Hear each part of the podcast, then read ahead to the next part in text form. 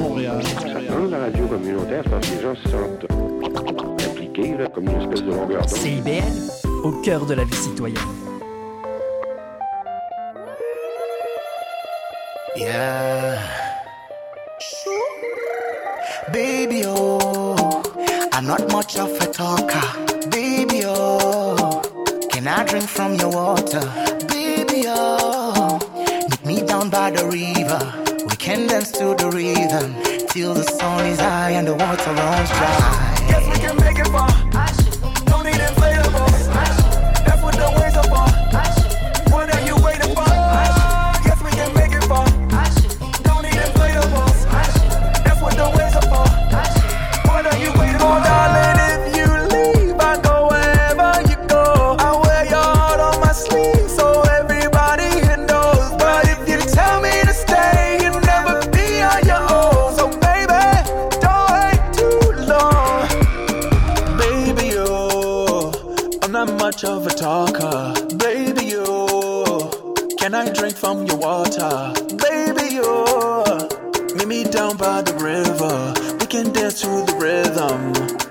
Sun is high and the water runs dry. Yes, we can make it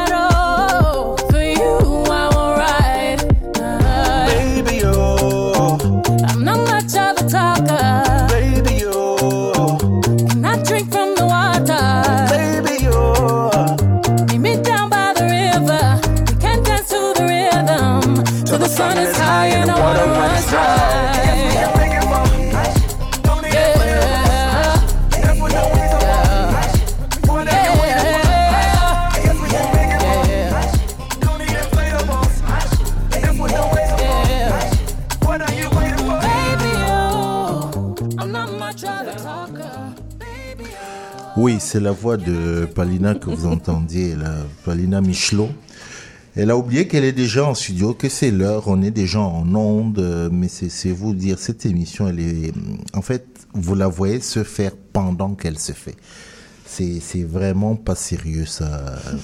voilà. Et l'autre qui rit aussi. Il fait de la projection, ce monsieur quoi là et aujourd'hui. Non, non, non, non, non, il fait pas de la projection, c'est c'est juste que...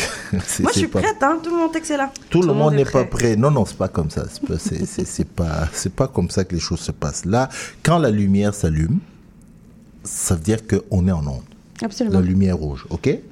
Bon, juste question de faire euh, truc. Oh, bonjour Palina, Bonjour Cyril. ça va? Ça va bien et Oui, toi, comment, ça va? Comment s'est passée la semaine? Euh, ça s'est bien passé. Je manquais d'inspiration cette semaine. On dirait que j'essaie de savoir, de creuser. Je voulais pas faire un épisode 3 du sujet sur la France. Euh, mais finalement, je me suis laissée imposer par une tranche de vie personnelle. Et, Ah, ça c'est super. voilà. ça. Donc on va entendre une tranche de vie personnelle. Les amis, l'émission et le bavardage que vous entendez, c'est euh, tout simplement Néo-Québec, parce que nous sommes dimanche et que vous écoutez CIBL. Né au Québec sur CIBL, c'est tous les dimanches de 13 à 15 heures. Passe le message.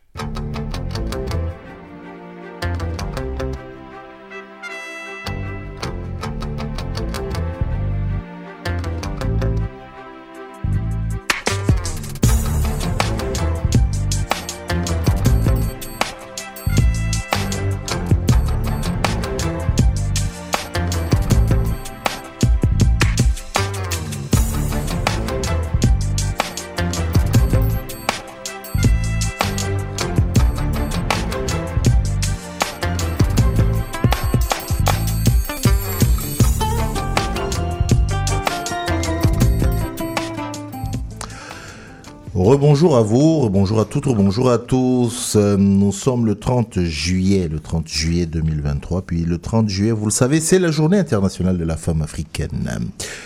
Qu'est-ce que la femme africaine? Vaste sujet, vaste débat, vaste question. Je ne vous ferai pas euh, l'aude, l'aude à la femme africaine, ce serait je n'en aurai pas les capacités car les mots me manqueront pour vous dire qu'est-ce que la femme africaine. Mais toujours est-il qu'aujourd'hui, cette journée, elle est consacrée à la femme africaine, journée internationale de la femme africaine. À toutes les femmes qui se sentent au fond d'elles africaines, je vous salue, je vous salue bien bas. Et dans la mesure du possible, on va vous consacrer cette émission, pas nécessairement par les sujets dont nous allons parler, mais tout sera dirigé selon euh, voilà votre regard en, en pensant à vous. Grosso modo, voilà un peu ce que je, je vais le dire. Voilà comment je vais le dire. Alors la chanson qu'on a écoutée juste avant le début hein, de, de le, thème c'est hum, Salaciel. Euh, vous savez qu'il sera à Montréal euh, bientôt là? Euh, je, je vous le dis juste comme ça, hein, il sera à Montréal bientôt, mais je, je vais vous en dire plus dans un petit moment parce qu'il sera, il sera là pour un festival, un festival dont nous allons dire quelques hum, quelques mots et puis euh, on, verra au fur et à mesure. Bah, me fait signe, pourquoi ne pas en parler maintenant Mais c'est le festival Afromonde, le festival Afromonde, donc qui va se tenir. euh, oui, les signes c'est moi-même, je sais pas pourquoi. Je sais pas pourquoi tu ris. Du 17 au 20 août, euh, c'est au Vieux-Port de Montréal, au Quai de l'Horloge. Donc, il y aura ce festival Afromonde avec une programmation euh, magnifique. Hein, ça, ça, je vous dis pas. Vraiment une belle, belle, belle programmation. On aura le temps de d'en parler euh, à condition que bien entendu ben, je, profite hein, on lance comme ça le petit message à la à la direction du, du, festival j'ai décidé depuis euh, deux semaines là maintenant je vais comment on dit ça? Je vais afficher les gens oui c'est dire J'aime que la technique. Ouais, je vais les afficher. Là, j'ai le micro, j'ai le privilège du micro. Je vais les afficher. Juste par, euh, pas par plaisir, mais juste pour les amener à, voilà, à comprendre deux, Pour amener trois. une réflexion. Amener une réflexion. Oh, j'aime comment tu le dis, parce que moi, quand je le dis, ça fait barbare. Je vais les afficher. Donc, on parlera du festival Afro Monde hum, sous peu. Euh, là, la- l'artiste que vous avez entendu, la musique que vous avez entendue au début, ben, c'est celle de Salaciel, qui est euh, un des artistes vedettes de ce festival. Je rappelle encore qu'il va se tenir du 17 euh, au j'ai dit quoi du 17 au 23 hein? Non, non, c'est trop. Pas, pas du 17 au 23. Le 17 juillet, c'est ça, c'est le 17 juillet. Euh, du 17 au 20, c'est sur trois jours. Et ça, évidemment, il, il va succéder à un autre festival dont on va aussi parler. Mais là, c'est pas un festival, c'est le salon de la femme, le salon international de la femme noire, voilà, qui lui se tient du 12 au 13, toujours au Vieux-Port avec... euh, euh, un salon initié depuis, ça va être la sixième édition euh, par euh, Dorothy, Dorothy Rowe, euh, que j'espère on aura l'occasion de d'entendre euh, ici, n'est-ce pas Dorothy? Un petit clin d'œil. Et puisque bah, j'ai affiché Dorothy Rowe, je vais aussi afficher maintenant celle qui, est, qui a initié le festival Afro Monde. C'est Agnès Moumé à qui je dis aussi euh, que j'espère aussi qu'on aura l'occasion de l'entendre sur ces ondes, n'est-ce pas Agnès? Voilà. Là, je vous. Ok. Je suis On là. va l'attendre non, aujourd'hui. non, non, on attend. Et puis voilà. Euh, Lorsqu'on va commencer à nous mettre dans les, les, les semaines, un clin d'œil. C'est deux dames pour lesquelles j'ai- beaucoup d'affection, beaucoup de respect, euh, beaucoup d'admiration pour ce qu'elles font à Montréal. Donc, euh, non, non, non, c'était juste un petit clin d'œil pour les taquiner. D'ailleurs, je me demande si je vais pas leur faire... vous savez ce qu'on avait fait à l'enseignante Barbara Augustin? Tiens. Léo, tu sais quoi? Léo, c'est lui qui, c'est Léo qui rend nos voix, c'est Léo qui permet que vous nous entendiez. Léo un regard panique. Là, là, là où nous sommes, là, euh, euh, Léo, ce qu'on on va faire, euh, regarde, on va mettre une musique. Tiens, allons avec Lost, qui d'ailleurs sera, va faire partie de, de ce festival Afro Monde. Mais je pense que on va les appeler. Tu sais quoi? On, on va les appeler, on va, on va voir un peu si ça. Mais c'est ça la radio, c'est l'instantanéité, c'est ça qui, c'est ça Le qui est intéressant. On est, on est en direct. euh, mais, mais avant de mettre Lost, euh, non, parce que on a une star parmi nous, donc euh, on, on va Ah parler, on va parler avec Malia Kunku après. Mettons d'abord Lost et puis après on se parle.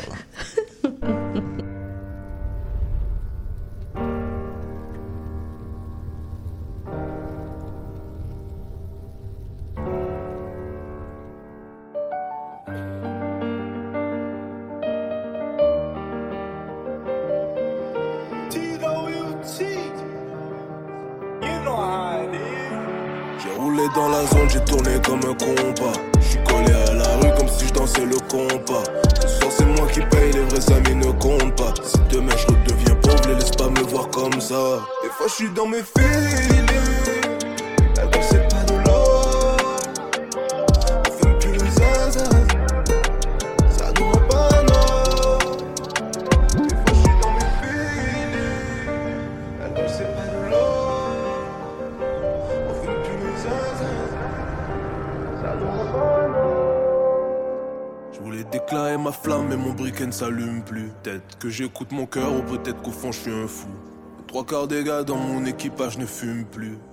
Le quart qui reste est en prison depuis un bout. Y'a, ma tête sur l'autobus, je suis top album depuis des mois. Je me suis rappelé qu'elle est grande quand ma famille s'est rappelé de moi.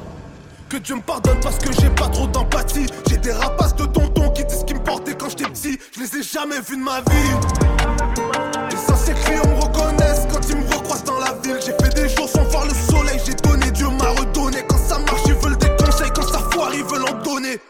La ligne est mince entre la folie et le génie. 80% des immigrants parlent mieux français que génie. Je suis le 18 août dans l'angle mort. Personne m'avait vu venir, j'ai pull up comme l'ange de la mort.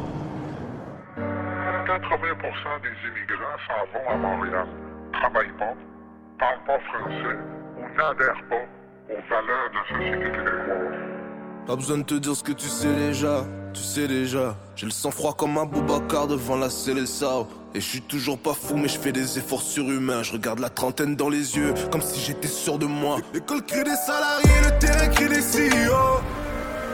Des traumas et des psychos, je suis noyé dans mon verre. Maman m'a dit que non, ça, peut pas mourir dans la mer. Ma zone de confort, c'est la rue. Donc j'ai continué à zouler. Si tu sens quelque chose qui cloche, c'est peut-être que ton heure a sonné.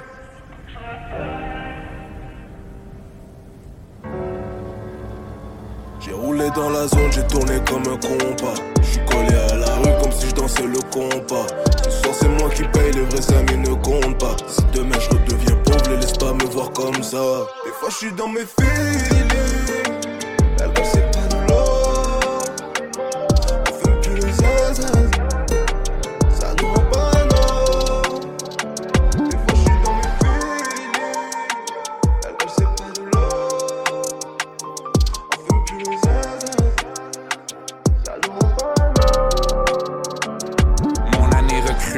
Tous les records comme Célanie. J'ai plus aucun égal, mon ego pour seul ennemi. Mais pourtant c'est le déni dès qu'ils mentionnent mon nom. Ils vivent dans mon ombre, ils jurent que c'est la nuit. Je dois quitter mais je vais keep it 514 et la.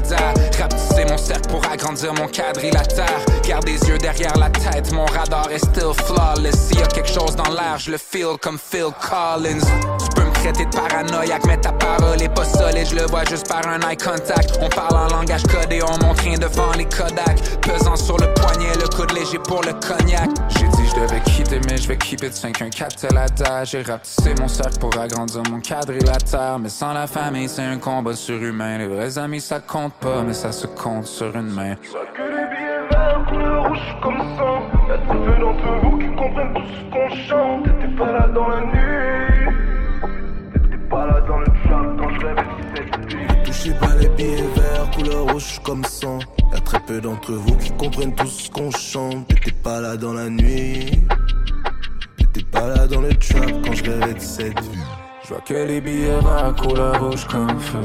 Il faudra payer cher pour avoir tout ce qu'on veut. Mais on sera là dans la nuit. À préparer la frappe, que it's bigger than rap. Yeah, je vois que les billets verts couleur rouge comme feu.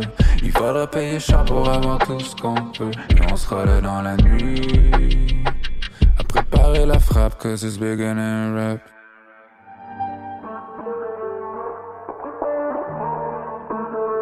T'étais pas là dans la nuit. T'étais pas là dans le trap quand je rêvais de cette Voilà, on vient d'écouter euh, Lost, euh, je vous le dis, bon là il est en featuring avec, euh, comment il s'appelle Loud? C'est Loud, ouais voilà, c'est ça. Mais Lost avec ce, nouvel album, qui lui aussi, comme je le disais au début avec Salatiel, on dit Salatiel ou Salatiel? Léo, tu sais pas, hein? D'accord. Salaciel. Euh, euh, L'équipe euh, intellectuelle va chercher comment on dit ça. Mais je pense qu'on dit Salaciel. Tu sais qu'il est camerounais. Hein? Je, je, je, je- bah oui, je te le dis comme ça. Tu savais pas. Euh, donc, qui vient finalement ici et Los aussi fait partie de ce de, de ce festival là. Et ouais, bon, alors c'était pas prévu. C'est bon. Notre magicien Léo a réussi à avoir donc la promotrice. bah, c'est ça, Néo Québec. C'est c'est l'instantanéité. Elle s'appelle euh, Agnès Moumé à qui je dis bonjour. Bonjour Agnès. Bonjour Cyril. Voilà, merci. Voilà. C'est ça la radio, c'est ça. Quand c'est pas attendu comme ça, ça, ça fait du bien. J'espère que on va se tutoyer Agnès, et on se connaît trop, trop bien. J'espère que t'es pas au bord d'une piscine quelque part où on t'a enlevé là pour parler de, Effectivement, effectivement.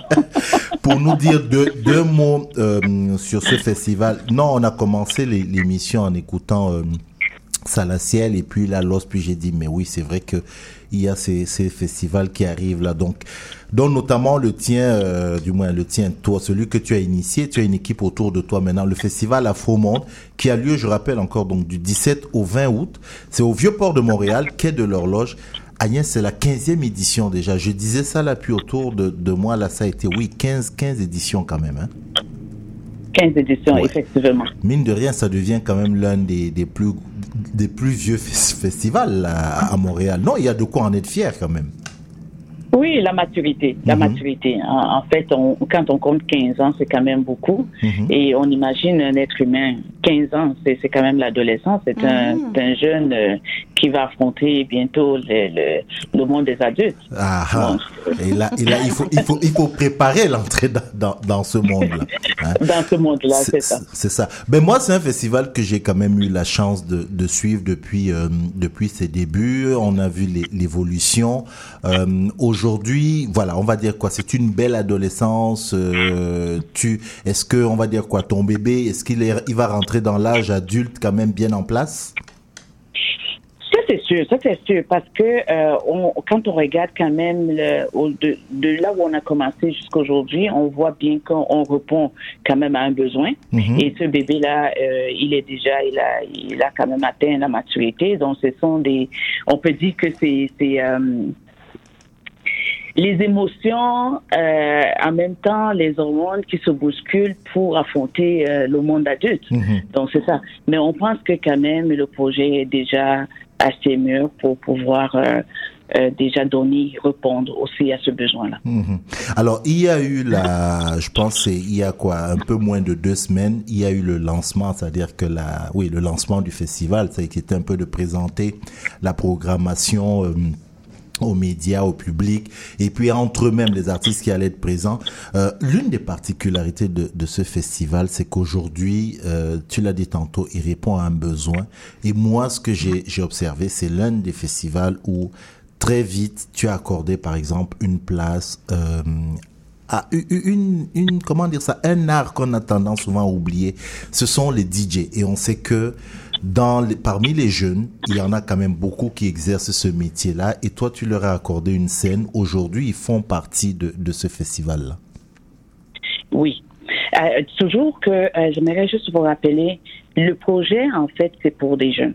Et on a pensé à meubler euh, déjà Montréal, où on pense que les jeunes devraient s'exprimer. Mhm. Nous sommes des immigrants et les enfants des immigrants doivent s'exprimer, doivent avoir une scène Mhm. professionnelle Mhm. où ils peuvent s'exprimer. Alors, c'est là où est venu le besoin. Et je suis très contente personnellement parce que euh, je ne peux pas dire que j'ai réussi un projet, mais je peux dire que la communauté et les jeunes ont réussi leur projet. Parce que ce projet appartient aujourd'hui aux jeunes et aux jeunes DJ. Par exemple, on a la scène Black Forest. Le projet Black Forest, c'est toujours un projet qui met les, les, les, DJ, euh, qui donne la, toute la valorisation et puis le travail qu'un DJ peut faire. Parce qu'on a souvent tendance de penser que le DJ n'est pas artiste. Il est artiste, il passe le temps, il travaille, c'est une création. Alors, pourquoi ne pas avoir une scène? Et, et cette année, encore une fois de plus, on a la scène, comme on dit, la scène principale, parce qu'il y a beaucoup d'instruments, mais on a aussi la scène DJ qui est de Black Forest, qui est aussi en place cette année. Euh, J'ai dit tantôt que c'était vraiment juste un petit clin d'œil que je voulais te faire parce qu'on prendra le temps de de parler de, de cette euh, de, de ce festival, de la différente euh, programmation, mais il y a mine de rien, je, je dois le saluer, il y a quand même un line-up d'artistes relativement impressionnant. C'est-à-dire que tout ce que Montréal et l'international comptent de, oui, de, jeunes aujourd'hui, de ces, ces musiques urbaines là trouvent, euh, vont, vont y trouver leur place avec une programmation comme celle-là l'année prochaine. Comment on fait? On- on- Bon, comme on n'est pas encore à l'année prochaine, On, on reste d'abord sur cette année, c'est ça. c'est ça. On Ouais. va d'abord parler de 2023. Ouais. Donc, ce qui fait que là, là, déjà, tout le monde, je pense que moi, personnellement, je n'ai pas cet âge-là, mais je suis déjà, euh, euh, je vis déjà le festival, en fait. Je vis déjà le 17 et le 20. Et je pense que beaucoup de gens devraient le vivre. En attendant, euh, de penser à 2024.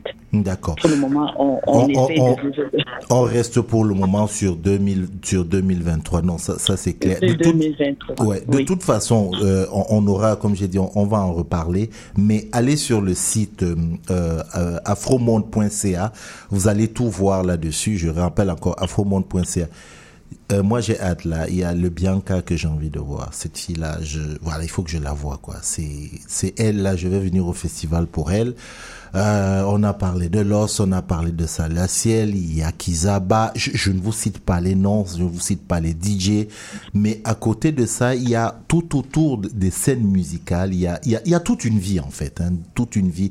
Ces jeunes-là, euh, allez sur le, le site afromonde.ca, vous allez voir. Je vais, euh, je ne vais pas te laisser partir, euh, Agnès Moumé, sans mentionner quand même que oui, elle est la fondatrice de ce festival euh, Afromonde, mais elle est aussi la fondatrice de Racines Croisées. Des gens ont dû entendre parler de Racines Croisées, cet organisme qui, justement, pendant euh, la pandémie, on en a beaucoup entendu parler parce que c'est une banque alimentaire.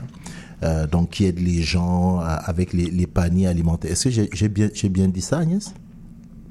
Euh, oui, c'est c'est une des projets aussi. Ouais. Euh, de, de, c'est- la banque alimentaire qui répond vraiment aux besoins d'un immigrant. Mhm. Il faut le préciser parce que euh, tout le monde a droit à l'alimentation. Mhm. Donc, c'est pas une banque alimentaire pour les pauvres, Oui. comme on a souvent dit. C'est une banque alimentaire qui a été adaptée et qui a été conçue pour tout besoin. Hmm. Ah, j'aime bien la, la nuance que tu as apportée. C'est une banque alimentaire qui ne s'adresse. C'est pas une banque alimentaire pour pauvres, c'est une banque alimentaire, voilà, euh, normale Oui, pour pour des gens. Exactement. Ok. Exactement. Pour, Euh, pour des gens qui sont dans le besoin du moment. Mhm. Parce que c'est- j'ai toujours dit ça, les, les projets de banque alimentaire ne sont pas nés parce que euh, ils n'ont pas ils n'ont ils n'ont pas pensé en fait aux immigrants. Alors les immigrants qui arrivent ici, je ne pense pas qu'ils sont tous des pauvres. Mais quand on arrive dans un nouveau pays, on a besoin de s'adapter. On a besoin des repères. Et si cette banque alimentaire répond à ce besoin-là. En ce moment, de toute façon, Agnès, euh, il y a tellement, qui sait qui ne va même pas à la banque alimentaire. Quand on voit le prix des, des, des, des, des aliments dans les épiceries aujourd'hui, euh, sincèrement, dire tel est pauvre et va dans une banque alimentaire, c'est même se faire insulte à soi-même. Je pense que la montée des prix fait en sorte qu'aujourd'hui, voilà, euh, il y a beaucoup de gens, alors que je suis convaincu que même la clientèle de Racine Croisée a changé. La clientèle de Racine Croisée a changé. Tout a changé, en Mhm. fait, parce que c'est un besoin, comme on dit. C'est, on répond. On a pensé à un, un projet des immigrants, mais aujourd'hui, ce n'est plus un projet des immigrants. Parce que tout le monde trouve son compte.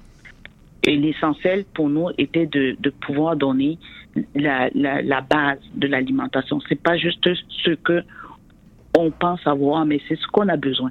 Qu'est-ce qui nous rend heureux? Qu'est-ce qu'on connaît? Qu'est-ce qu'on peut manger? Et, et être bien. Donc, c'est ça la question. Et les clients ont répondu à cette question-là. Et c'est pourquoi nous sommes encore là aujourd'hui. Voilà, voilà. On aura, et vraiment, je le souhaite, on aura vraiment l'occasion de parler de, de tout ça, de, vraiment entre Racines Croisées d'une part, mais d'autre part le festival. On aura, et je le souhaite ardemment, qu'on ait l'occasion de, de parler de, de ça. Mais pour le moment, comme on a dit, le 17, du 17 au 23, c'est euh, le festival Afromonde. Donc, allez, il y a, et justement, on parlait à manger. Il on vous offre à manger. Non, on n'offre pas, on- ça s'achète. Mais je veux dire, oui, non, parce que si je dis on offre là, les gens vont courir en pensant que, allez, c'est, un buffet.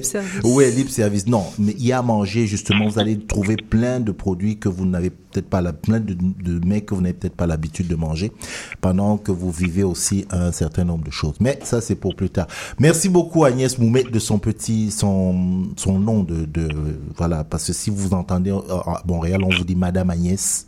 Madame Agnès, c'est elle. Si vous la voyez, vous lui dites bonjour Madame Agnès, je vous ai entendu à Néo-Québec, je viens vous voir. Merci beaucoup Agnès Moumet et puis euh, Merci, on, merci. on- on se dit à bientôt. Je te laisse replonger dans ta piscine alors. Merci beaucoup, merci à vous. Merci, on vous attend. Oui, Merci mer- beaucoup. mer- merci Agnès. Bye. Euh, bah justement, partons, repartons en musique. Je rappelle donc le 17. Vous, vous y allez les filles le- à ce festival? Oui. 17, L'année 23. blanche, Non, il, il faut.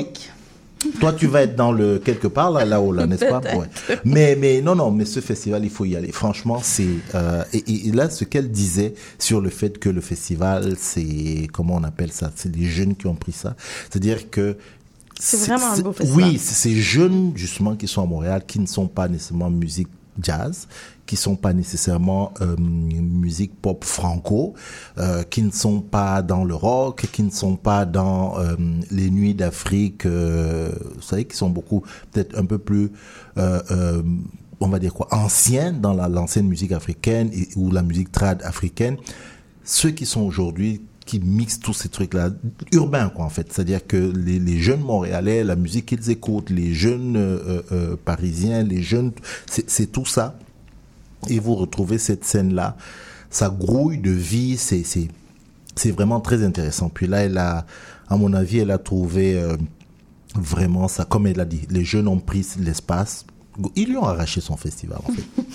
Mais c'est ça pour tout, non? Non, non, mais c'est vrai, ils lui ont arraché son festival, ouais, et ils ont, tu vois, euh, comment on- Ils l'ont incarné. ils l'ont incarné. C'est Hmm. ok, nous voici ce qu'on veut, et c'est bien parce qu'elle a répondu à la demande aujourd'hui.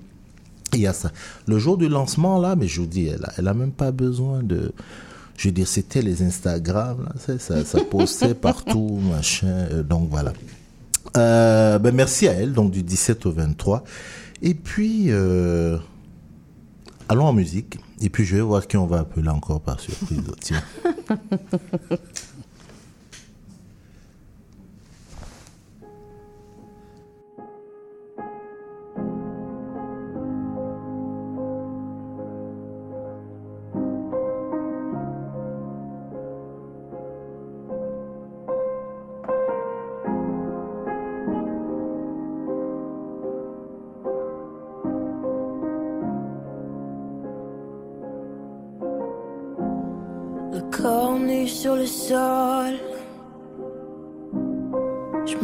mal depuis des années.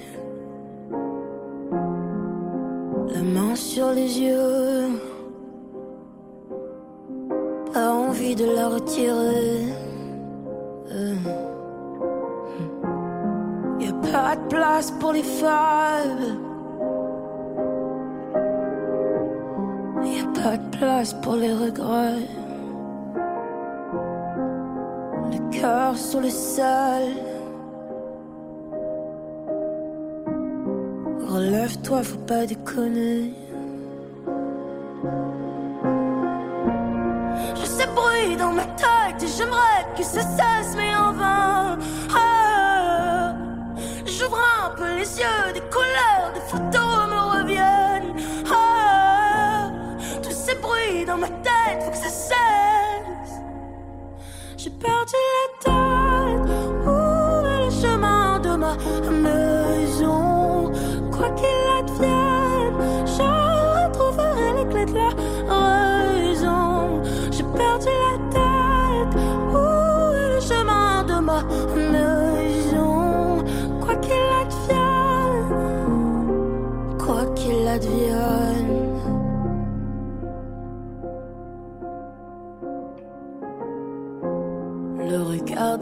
j'en ai que faire. Qui sont-ils pour me juger? Un pardon à mon père. Insolente, je l'étais. Dans les yeux de mon frère. Ouais, des claques qui s'en est bouffé.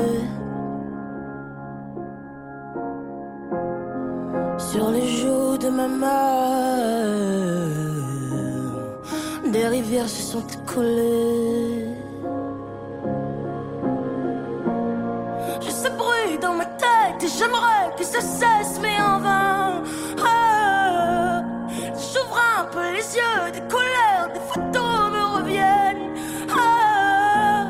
Tous ces bruits dans ma tête, faut que ça cesse.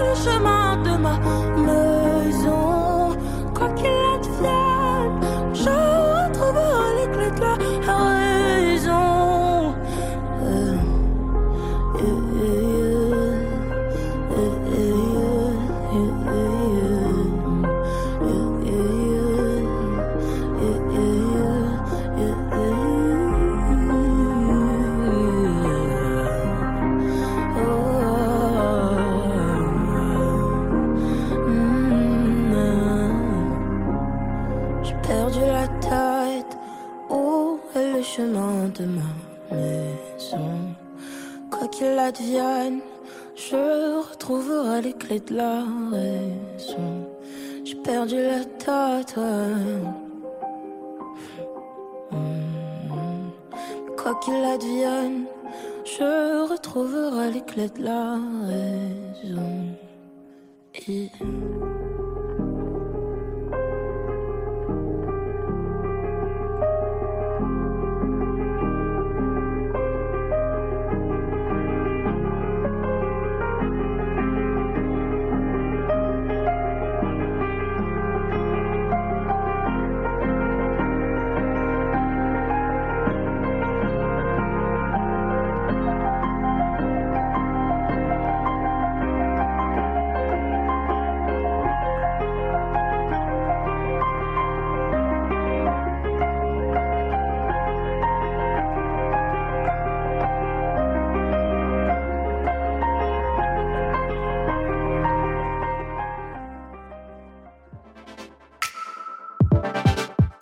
Bonjour, ici Boris Chassagne. Pour découvrir l'actualité locale d'un bout à l'autre du pays, écoutez l'émission Point de vue. On vous présente des reportages, portraits et entrevues réalisés par nos journalistes postés dans des provinces et territoires canadiens, société, art, culture, environnement, affaires publiques, l'information locale destinée à un auditoire national. Les jeudis 10h sur CIBL FM. Sexopop, c'est votre magazine hebdomadaire de vulgarisation sexologique. Je suis Audrey Lemay, sexologue, et j'ai le privilège de vous accompagner tous les mardis de midi à 13h sur les ondes de CIBL 101.5 dans le Grand Montréal pour bien naviguer et comprendre les réalités sexologiques contemporaines.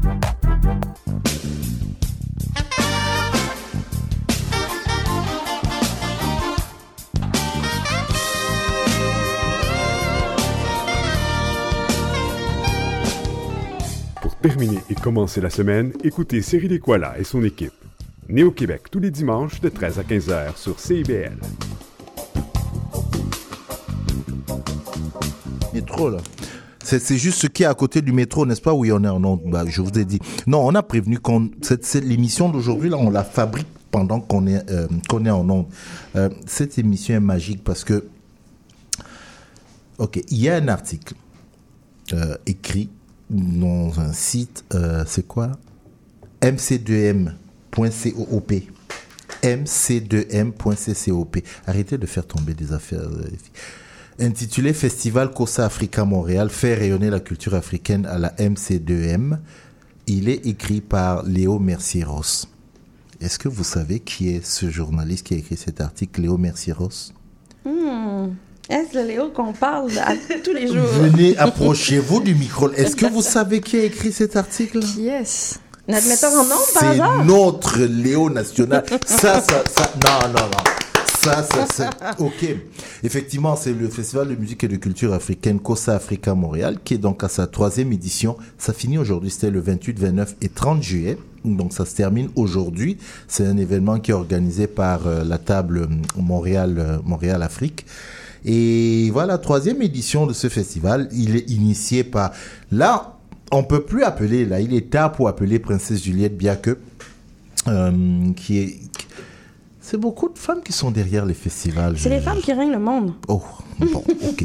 Cyril, continue tranquillement, n'ouvre pas le- la porte pour un débat. Et donc, oui, il y a cet article-là. euh, et la particularité, en fait, c'est que c'est au 7000 avenue du Parc. euh, que tu connais, tu, tu connais l'espace en Oui, fait, parce que Léo, l'article, c'est de dire voilà justement le fait qu'un festival vienne dans C'est un l'ancienne espace COP de comme ça. l'Artère. Mhm. Euh, c'est une, c'est une belle place quand même et ils ont tout le matériel pour faire des événements. J'ai fait un événement lors d'une nuit blanche à Montréal, euh, toute une nuit là-bas. Euh, puis en fait, euh, ce que, ce que tu appelles MC2, là, euh, c'est la maison de la coopération du Montréal métropolitain. Ok. Donc, euh, c'est assez accessible. Puis, euh, ils font des événements, ils louent des salles, ils louent des bureaux à plusieurs endroits et c'est une coopérative, justement. Tout à fait. Alors, euh, je suis toujours sur l'article de, Léo. Donc, euh, cette troisième édition, j'ouvre les guillemets, hein, cette troisième édition ne sera certainement pas la dernière. Promet Princesse Juliette Biaque, avec COSA Africa, on entend continuer la mission d'intégration de la table Montréal-Afrique. Montréal n'est pas la seule ville à jouir d'une communauté africaine. C'est pour ça que l'année prochaine, on planifie d'ailleurs d'aller ailleurs au Québec ou au Canada. Ah, Ah, donc bien, il y a déjà une idée d'aller par exemple à Toronto. Oh, mais Léo, toi tu as une exclue, toi. Tu as une exclue. Ah ben c'est cool. oui. Il dit oui, hein. Ouais, je vois. la tête. Non, non, mais c'est c'est vrai. Alors, euh, évidemment, étant au courant de tout, Palina nous dit, parce que ça se termine ce soir, hein, ce soir, mais tard. Quand je dis tard, c'est-à-dire que là, pendant qu'on vous parle, attendez 15 heures. Vous n'êtes pas obligé d'y aller maintenant, même si je sais que vous pouvez écouter de la radio tout en faisant autre chose, mais n'y allez pas, attendez 15 heures. Mais il y a, par exemple, Kairi, la, hum, tu sais, la violoniste, là, qui, oh, il faut l'entendre te faire des, Ah, elle des- est incroyable. Elle est incroyable. Culture pop, violon classique. Euh, elle a une formation classique, Mhm. veut, veut pas, mais elle s'est vraiment réappropriée la culture pop à travers le violon. Elle danse, elle chante, elle rappe. Ouais. Et, là, elle est donc ce soir euh, bah, dans ce, ce festival-là. euh, allez l'écouter. C'est au 7000 avenue du Parc. Euh, on peut pas louper. C'est ça, c'est ça, Parc Extension. Oui, Parc Extension, c'est euh, vraiment... euh, quand on Limite. sort à, à la station Parc, on, on voit là, quasiment le 7000 Avenue du Parc sur l'avenue Parc. Mhm. On peut le prendre par la 80 qui passe, par la 55 qui passe. On peut pas le manquer. Vient de nous dire l'urbaniste de Montréal. bah justement, bah, c'est parfait. On va, on va, on va reparler. L'article de, de Léo là, vous allez le retrouver sur Néo Québec. Je vous le dis déjà. Euh, garde la parole, Palina. Oui. Parce que justement, euh, là, tu, on, on a vu un peu ces nouveaux festivals là, et puis euh, nouveaux, du moins, qui apportent autre chose, qui sont un autre type de, de, de festival euh, qu'on, pas qu'on observe, qu'on voit, qu'on a à Montréal, qui nous sont proposés. Chose rare, parce qu'on disait justement avec Agnès Moumé qu'on a eu avant, que des jeunes se sont plus ou moins appropriés leur propre festival, c'est-à-dire que ils avaient une demande, bah, ils ont tout fait pour obtenir leur propre leur propre truc. Ça nous amène un peu à grosso modo un débat sur la la la, la culture. Ce que tu adores, euh, oui, c'est le moins qu'on puisse dire. Mais justement, j'aime beaucoup ça chez toi, cette façon que tu, tu l'avais dit lors d'une chronique, savoir, à défaut de, de, de trouver sa place quelque part, ben, créer sa propre Oui. culture, créer son propre événement culturel. Et toi, ça amène aujourd'hui ta réflexion sur euh, est-ce que tu les mets en opposition, mais ça tu vas nous le dire, la Mhm. culture mainstream et la culture underground Ouais. Est-ce que c'est deux, deux choses qui s'opposent ou qui se complètent? C'est que vraiment tu nous une bonne dis? question. Puis c'est exactement ce que je vous en dis aujourd'hui. Mais je trouve ça intéressant justement qu'on ait pu parler des deux festivals juste avant. Puis justement le, le festival Afro Monde qui a grandi, qu'on connaissait pas nécessairement, mais que veut veut pas aujourd'hui fait partie de la culture mainstream. Puis là on parle d'un autre festival, le festival Cossa qu'on connaît moins, qui fait encore partie de la culture euh, underground, mais aussi dite alternative. Donc je trouve que c'est exactement ce que je vais vous définir aujourd'hui. Mais je pense pas que ça s'oppose. Je pense que les deux existent, mais que malheureusement, on les oppose, comme si l'un euh, était mieux que l'autre Mhm. ou pas. Mais je pense vraiment pas que c'est comme ça qu'il faut le voir. Mhm. Donc, aujourd'hui, je vous parle de culture mainstream, mainstream pardon, mais j'avais envie de creuser c'est quoi la culture mainstream.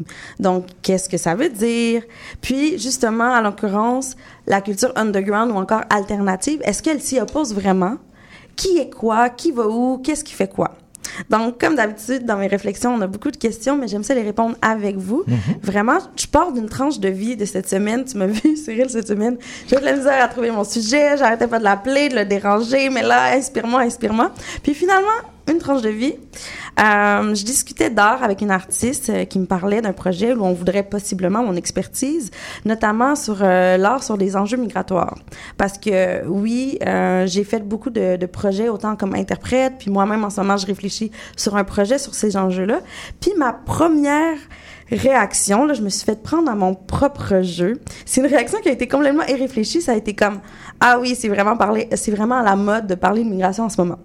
Puis là, c'était pas dans le sens négatif, mais seulement dans le sens d'une constatation que moi-même qui porte des projets de même et qui en, qui en fait partie, ben c'est beaucoup dans, euh, il y en a beaucoup, tu sais, c'est d'actualité. Puis là, il y en aura certains qui m'ont déjà attrapé sur ça. Puis c'est justement un moment très inconscient, plus fort que soi, où ce qu'on tombe dans le euh, fais pas ce que je fais, mais fais ce que je dis, tu sais. Parce que normalement, quand quelqu'un me dit que parler de migration c'est d'actualité dans les arts, je réponds assez rapidement que ça peut pas être d'actualité, c'est simplement qu'on n'en parlait pas et que c'était pas médiatisé. OK. Fait que là, je me suis fait prendre à mon propre jeu et ma première réaction a été ça. Puis j'ai envie de vous le dire, de vous le partager assez humblement parce que justement pour moi, euh, l'erreur, l'inattention, ça fait aussi partie du processus de réfléchir puis de réaliser que des fois nous-mêmes on a des biais dans nos propres réa- réactions. Bon, dit autrement, euh, normalement, euh, quand je dis que c'est d'actualité, ça veut dire puis ça veut dire que la migration, ça a toujours existé, puis c'est pas d'actualité aujourd'hui. Euh, puis on l'a vu aussi la semaine dernière avec Madame Ndiaye, professeure de la migration, qui nous confirmait qu'on n'est pas en crise, que ce n'est pas nouveau, puis que c'est simplement un fait social et que ça a toujours existé. Que nous avons toujours migré d'un endroit à un autre de siècle en siècle. Donc, la migration, c'est pas d'actualité. Désolé tout le monde. Oui, dans ce sens-là, oui, effectivement. Euh, mais il y a une zone grise quand on parle du mot d'actualité, surtout en art et culture, parce que oui, actualité, ça va définir tout ce qui est des nouvelles, de l'information, euh, la, la télévision, la radio, les journaux. Donc, des ensembles d'événements qui se sont déroulés soit au moment où on se parle ou dans un passé très proche. Mais actualité veut aussi dire mainstream. C'est d'actualité. Puis là, c'est là que ma tranche de vie que je vous ai partagée, c'est très typique d'un artiste qui veut toujours être unique et authentique. Puis ça, il veut justement pas être d'actualité, mais inconsciemment, on est relié à cette fameuse phrase-là, que ça soit artiste ou non artiste, qui dit « Ah non, j'écoute pas ça, c'est devenu trop mainstream OK. Vous- on voit? Ouais. On veut être authentique, on veut être unique. Euh, puis là, dans mes petits classiques, je vais vous définir, on va le définir ensemble avant pour bien le réfléchir ensemble. Donc, mainstream est d'abord apparu en Amérique dans les années 1950 pour désigner un courant de jazz. Euh, ça s'est, on dit que ça s'est popularisé en France. On dit ça. Par un livre qui est appelé Mainstream par le chercheur Frédéric Martel. Je ne vais pas rentrer dans, Oui. dans cette façon de le dire. Mais à ce jour, l'expression mainstream est très souvent entendue de manière un peu négative, comme la fameuse phrase Ah non, j'écoute pas ça, c'est devenu trop mainstream. Pourtant, la définition littérale du mainstream est littéralement courant principal, mainstream, euh, à un moment donné qui est accepté et pratiqué par un plus grand nombre. Donc, c'est simplement un fait quand on dit quelque chose est mainstream. En français, on le traduit justement par un courant dominant qui est un courant de pensée ou croyance d'une majorité, puis ça va s'apparenter euh, au concept euh, de la culture populaire justement, qui est aussi ce qui est médiatisé par nos médias de masse. C'est sûr que dans le mainstream, on voit quelque chose, veut, veut pas, qui est très marketing. hein, J'ai plein d'anglicismes aujourd'hui pour vous. Qui est très marketing. Aussi, une espèce de, de pression sociale, encore une fois, inconsciente, où à travers des actions de marketing, on va faire une force de la population à se conformer à des courants. Euh, puis dans tout ce qui est de cette mondialisation, de l'industrialisation, de la capitalisation, tu on est dans une société où on veut le plus d'argent possible, le plus vite possible et de partout sur la planète. Donc, on se retrouve avec des contraintes de rentabilité, de notoriété qui exercent cette pression-là pour conduire à une uniformisation d'un produit. Si on prend les médias, par exemple, les médias mainstream, les médias dominants. Euh, pour rester mainstream, pour rester dominant, ben on se retrouve avec une société qui, par les contraintes de rentabilité, notoriété, ben ils veulent être le seul, ils veulent être le, le plus lu. Ben eux, ils vont imposer à leurs journalistes une, une pression d'uniformisation de leur contenu à tout prix. Donc, peu importe comment on traite du sujet. À tes souhaits. Merci. Puis là, vous voyez rapidement de quel type de médias que je vous parle. Je vais pas en citer. Euh, mais c'est la même chose pour tout dans la culture, que ce soit le cinéma, la télé, la musique, la gastronomie. Hein. Les, avocats sont devenus mainstream depuis les quelques dernières années, même si on sait dans les conditions que les personnes euh, vont euh, amener les, les avocats à chez nous, qui est pas un produit local. Bref, un exemple parmi tant d'autres. En soi, comme j'ai dit, c'est simplement un fait. Il n'y a rien de mal au terme. Pas nécessairement à tout ce qui tourne autour du mainstream, mais au terme, c'est simplement soit une compagnie, un produit, des noms, le vedettariat, qui sont des grands joueurs de la commercialisation d'un domaine. C'est un fait. Puis en sociologie, pour les médias, on va même dire que cela en vient jusqu'à obliger des journalistes à traiter des mêmes sujets. Il faut en parler, il faut, il faut en parler parce que eux, ils en ont parlé aussi. Voire même éviter des polémiques. Il faut en parler parce que il faut pas vexer une certaine partie de la population si on n'en parle pas. Euh, et de l'autre côté, on voit la culture underground. Là, je dis de l'autre côté, mais c'est là qu'on va réfléchir en- ensemble si c'est vraiment de l'autre côté. Euh, ou encore dit la culture alternative. Puis là, pour moi, encore une fois, c'est simplement un fait. C'est pas une opposition ou quoi que ce soit. C'est simplement des plus petits joueurs de la commercialisation dans un domaine qui font soit moins d'argent, qui font ça aussi peut-être seulement pour le plaisir, ou qui sont moins connus de la sphère populaire. Donc, je trouve ça intéressant de voir comment le courant dominant perçoit la culture dominante versus la culture alternative. Puis pour moi, c'est là qu'on les oppose. C'est une pensée mainstream de penser que ça s'oppose quand c'est juste deux choses qui ont des définitions différentes. Prenons les définitions officielles du courant dominant. Donc, courant dominant, c'est un phénomène de masse qui représente ce qui est d'actualité. Donc, là, on retrouve mon expérience que j'ai vécue.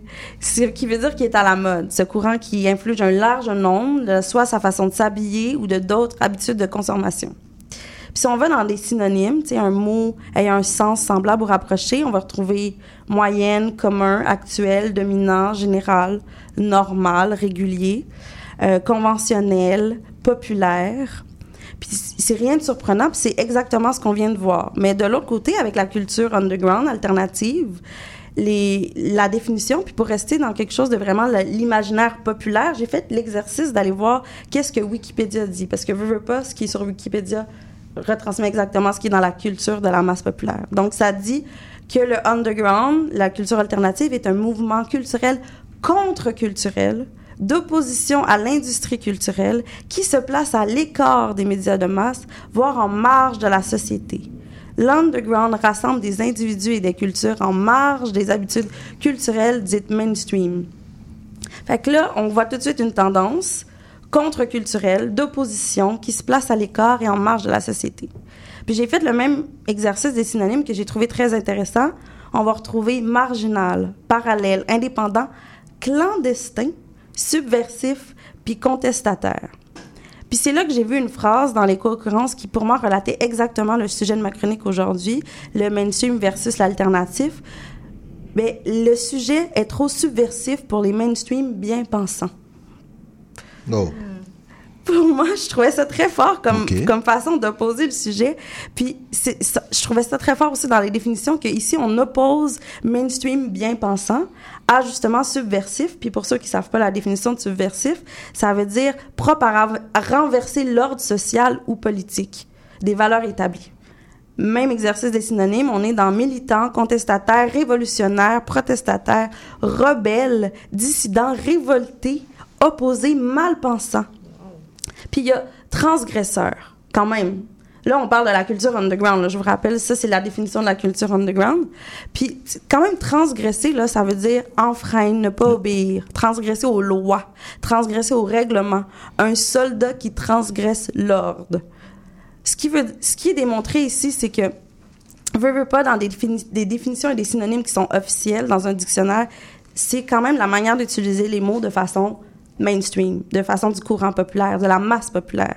Ce qui en revient à la raison de pourquoi je vous parle de tout ça, ma conversation avec mon ami artiste qui parlait de la migration, c'est que même si je me suis laissée emporter par le désir de l'unicité, autrement dit la rentabilité puis la notoriété, je voulais être unique, puis j'ai un peu méprisé le fait que ça soit d'actualité.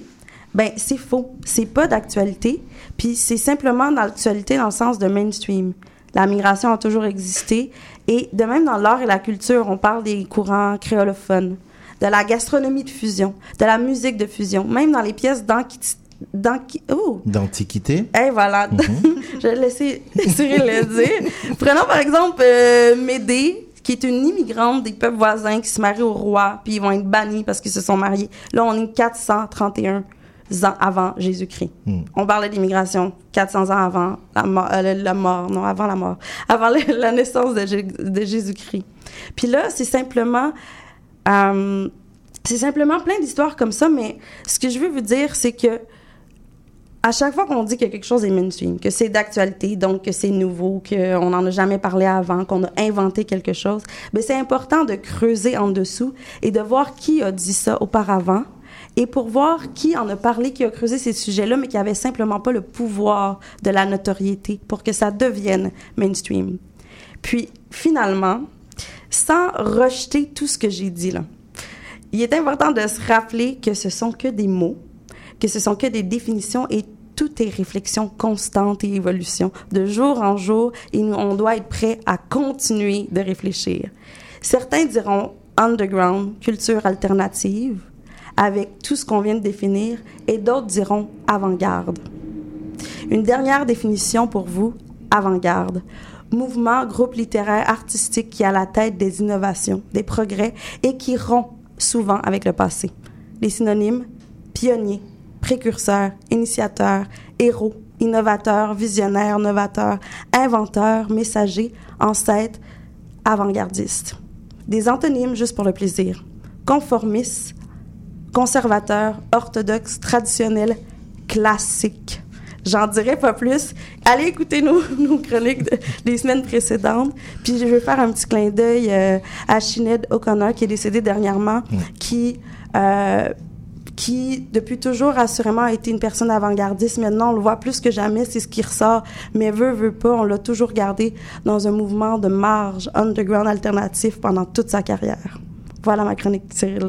Pourquoi j'ai l'impression, merci Palina, pourquoi j'ai l'impression que l'underground, finalement, tu aimes bien? Parce que ta conclusion m'y a mené, non, non, mais tel que tu l'as, tu l'as défini. Et puis, je, garde plutôt le, le synonyme que tu as choisi, celui d'avant-garde. Parce que tu as, tous les autres, avec tout ce que tu as dit, c'était à la fin pour nous dire, ouais, dans Underground, j'entends.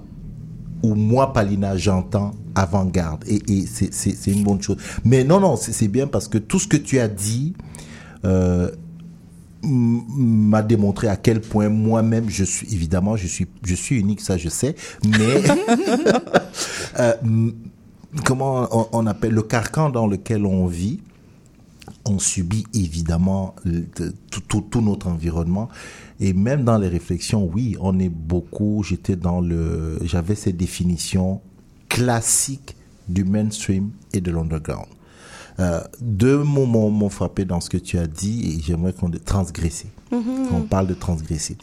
Euh, ok, on, on transgresse. Généralement, on dit ah tu as transgressé les règles. Ouais. Euh, moi, je peux dire j'ai transgressé les normes. Mhm. Ok, mais pas les règles, les normes. C'est- Et je veux, je veux apporter une précision, vous m'aidez, discutons-en. Les règles, j'entends, ok, voici ce que tu es autorisé à faire, voici ce que tu n'es pas autorisé à faire.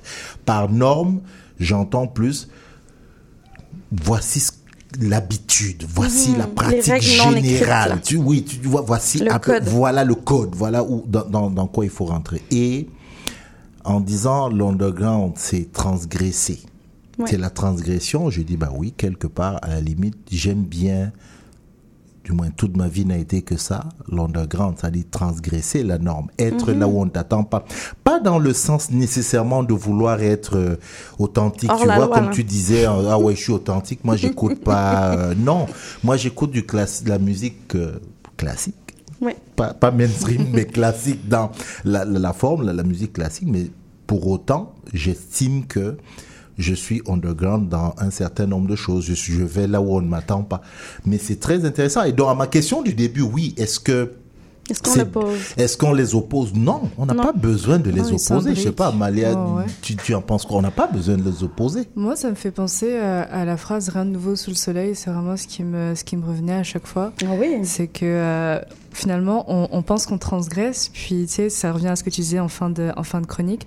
Quand on remonte un peu dans l'histoire, quelqu'un a déjà fait A ce qu'on déjà fait ça, Et oui. c'est une bonne dose d'humilité dont on a vraiment toujours besoin parce que comme on, on, on construit une société ensemble Mhm. finalement, et comme c'est bien d'avoir comme des, c'est bien d'avoir son unicité, mais c'est aussi bien de reconnaître que c'est ensemble qu'on c'est qu'on arrive à quelque chose de cohérent, à quelque chose qui fait justement avancer les choses plutôt que de se dire ah non je suis unique, je suis ici, je suis ça, alors que non on n'est pas si unique que ça finalement parce que quelqu'un a déjà fait ce qu'on est en train de faire maintenant. Peut-être qu'il l'a fait différemment, mais toujours est-il que comme l'esprit a toujours été là.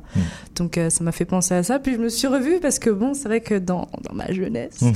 j'avais tendance à dire euh, oui c'est trop mainstream. Comme là il y a des séries que j'ai pas regardées parce que c'était trop mainstream, ouais, des choses comme ça. ça. Mhm. Puis pff, tu grandis, puis tu te rends compte que finalement, comme tout est, main- tout est mainstream, tout est underground, comme j'ai l'impression que c'est pour ça que je dis que ça s'imbrique, comme ce qui était underground avant est devenu, est euh, devenu mainstream. Mais c'est par mais ça qu'elle a comme- commencé. Là, quand, quand elle a dit ça au début, j'ai Tout est toujours très Quand- cyclique. Voilà. Quand, Mhm. quand tu as dit ça au début, j'ai un peu tiqué. Quand tu as dit, par exemple, le festival Afro Monde est devenu aujourd'hui mainstream. C'est ça. Alors que je suis à peu près sûr et certain que si on interroge la fondatrice, elle va vous dire ah non, je suis underground dans le sens de je suis pas un gros festival, peut-être parce que j'ai pas les Mm. moyens financiers. Et oui. Et alors que c'est pas du tout ça être mainstream. Être... En fait, les, les, les- D'une personne à l'autre, la définition, d'une personne à l'autre, la, la, perception défi- la change. perception Ouais, est différente. Mais Mm. c'est quoi être mainstream? C'est quoi?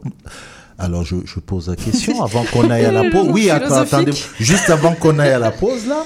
Euh, là, vous, vous êtes assis, ça fait euh, là on commence à parler de moi euh, euh, où vous participez à une émission. Cette émission, elle est quoi? Elle est underground, elle est mainstream? Mm. Palina Michelot et Malia Kunku. Néo Québec, l'émission, elle est quoi? Elle est mainstream ou elle est underground? Léo, viens au micro là. Il est sollicité, Léo, aujourd'hui. Elle Euh, est underground pour une visée mainstream, je dirais. Ok, elle est Ouais. underground pour une Ouais. visée mainstream. On est, veut, veut pas sur euh, CIBL, qui est une radio communautaire. Euh, veut, veut pas, je pense qu'on on parle des sujets sans tabou, euh, sans normes. On ose, on les fait avec euh, l'art du, du journaliste de bien dire les choses, de, de, de faire attention à ce qu'on dit, veut, veut pas.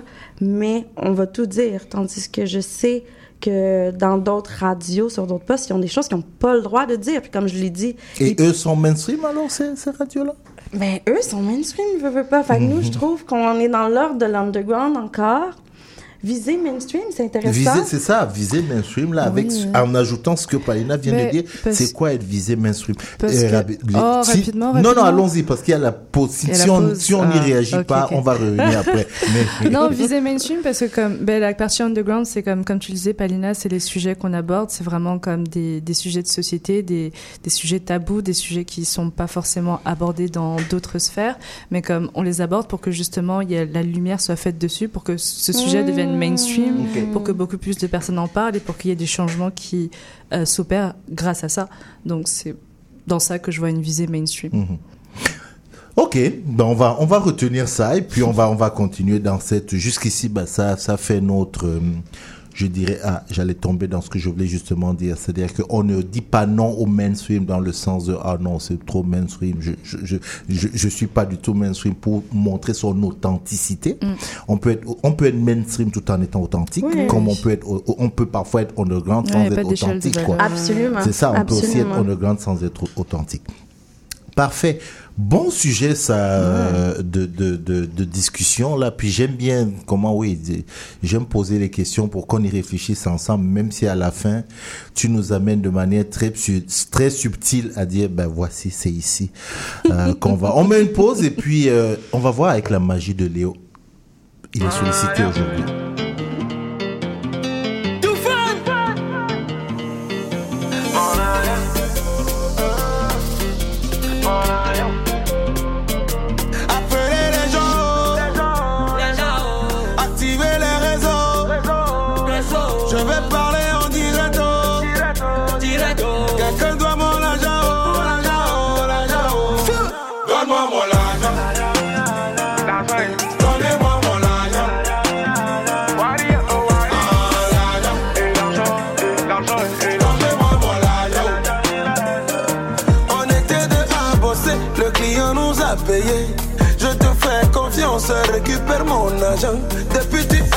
Ça, tu disparais comme Zoro. Mm, T'as pris ça, tu fais façon, façon. Donne-moi mon argent. Et toi là, payez, payez mon argent. Si je t'attrape, tu vas donner mon argent. Moi j'ai l'argent des gens, c'est bon. Souquer des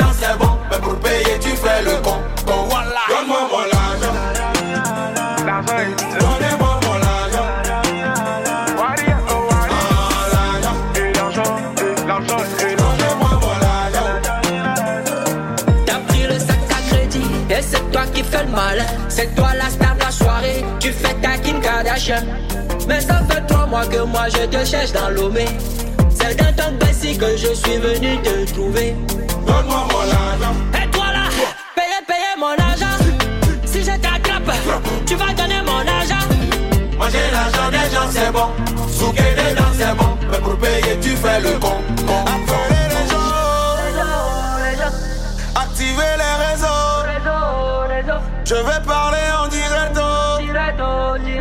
Quelqu'un doit mon argent, oh, l'argent, oh, l'argent. Donne-moi mon argent. Donnez-moi mon argent. Ah, l'argent.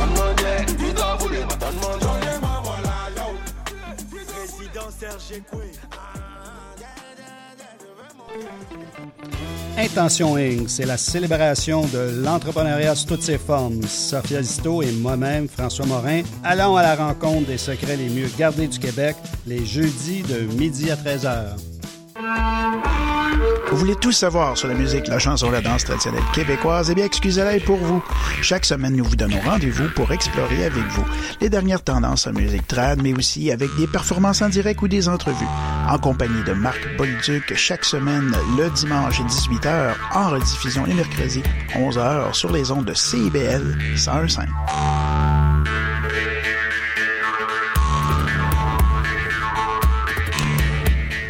Voilà, retour sur Néo-Québec, euh, deuxième heure de cette édition du 30 juillet 2023 qui, je le rappelle, euh, oh, il faut qu'on le mentionne parce que je l'ai peut-être pas mentionné au début.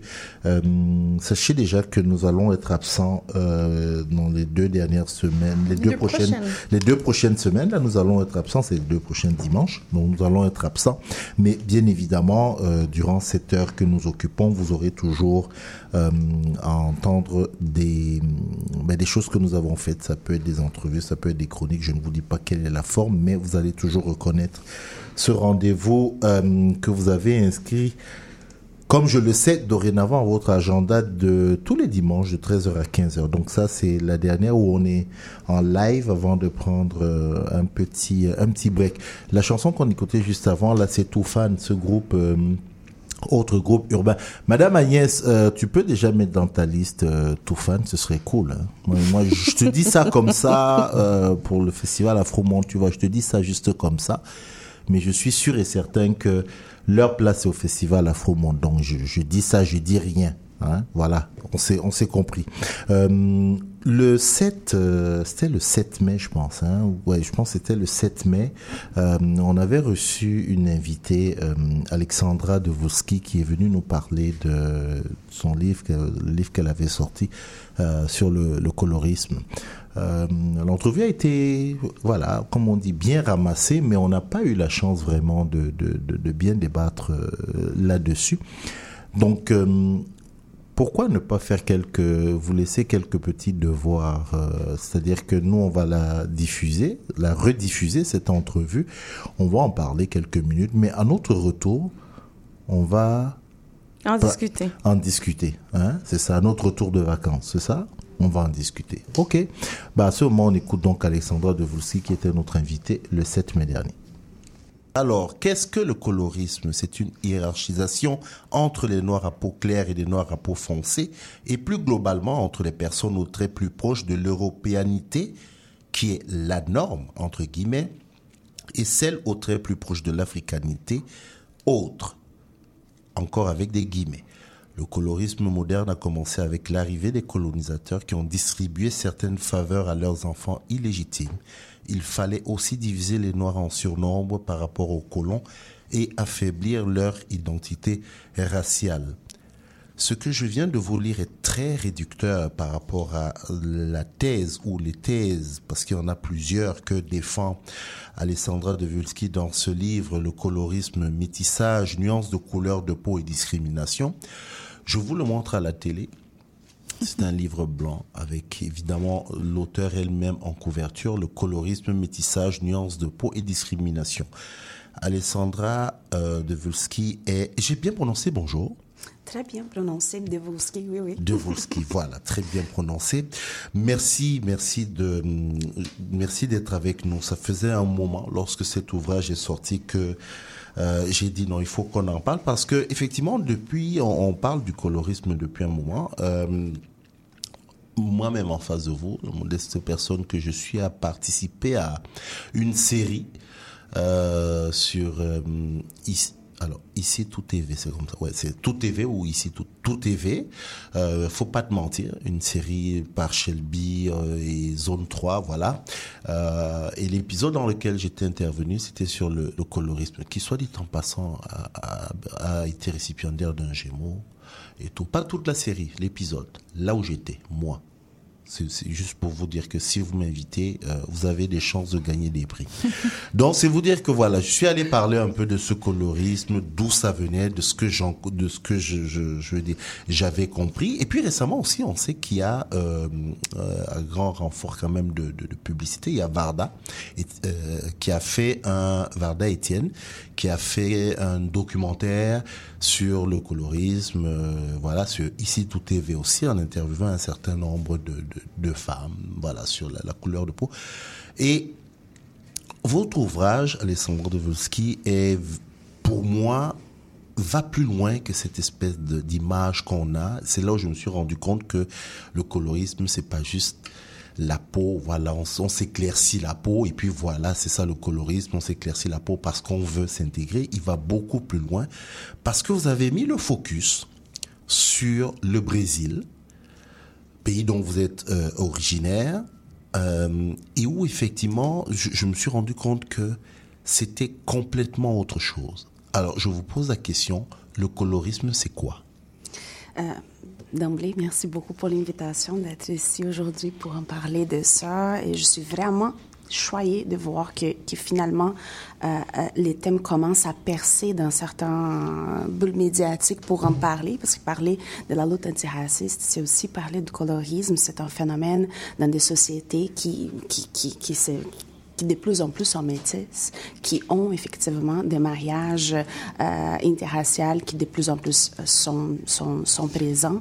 Il faut se rappeler qu'en Amérique du Nord, par exemple, aux États-Unis, euh, il y a quelques décennies, les mariages interraciales, ils étaient une interdiction. Euh, la, loi euh, états-unienne interdisait les personnes de races différentes de se marier.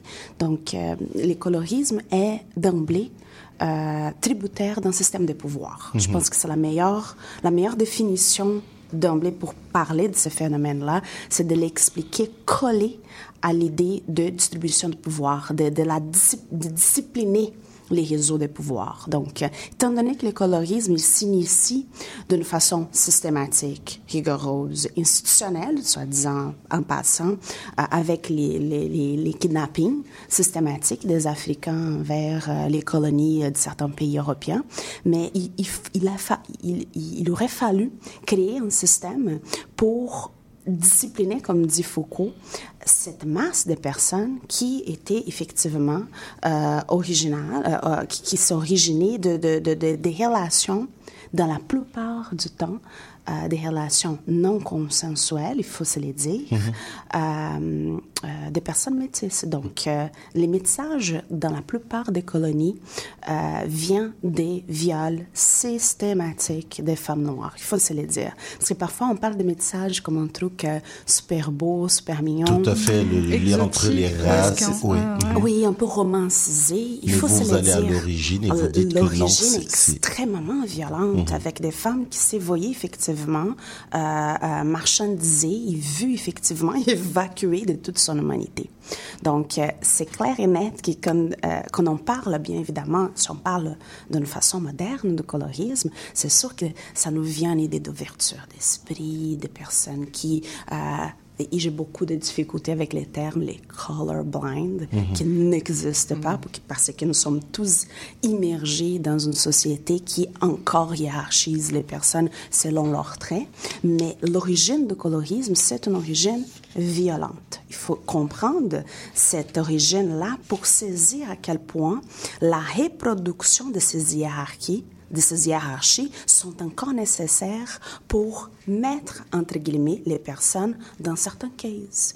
Pour dire, bon, mais certains euh, jobs, euh, certaines tâches, euh, des postes décisionnels sont, entre guillemets, naturellement euh, distribués parmi certaines communautés qui on a appris tous à penser qui avaient certains traits qui associent ces personnes-là à la compétence, à l'intelligence, à, un certain, à certaines rigueurs scientifiques.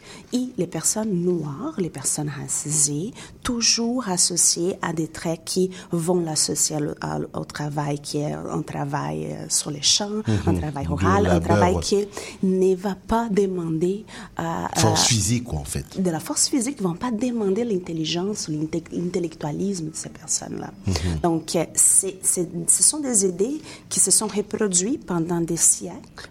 Et là, on se voit aujourd'hui dans une certaine célébration de quelque chose euh, sans comprendre que euh, parler de la lutte antiracisme de- an- antiraciste, ça veut dire aussi réfléchir comment on va distribuer les pouvoirs quand on a encore euh, cette hiérarchisation euh, cette hiérarchisation, désolé, parmi la communauté noire. Mhm. Donc, euh, je suis absolument convaincue que certains, euh, y- pendant les entrevues que j'ai faites euh, dans la... Dans, dans la production de, de, de- de livres, dans, dans, dans le processus d'écriture, c'était un récit qui était euh, euh, très souvent euh, soulevé.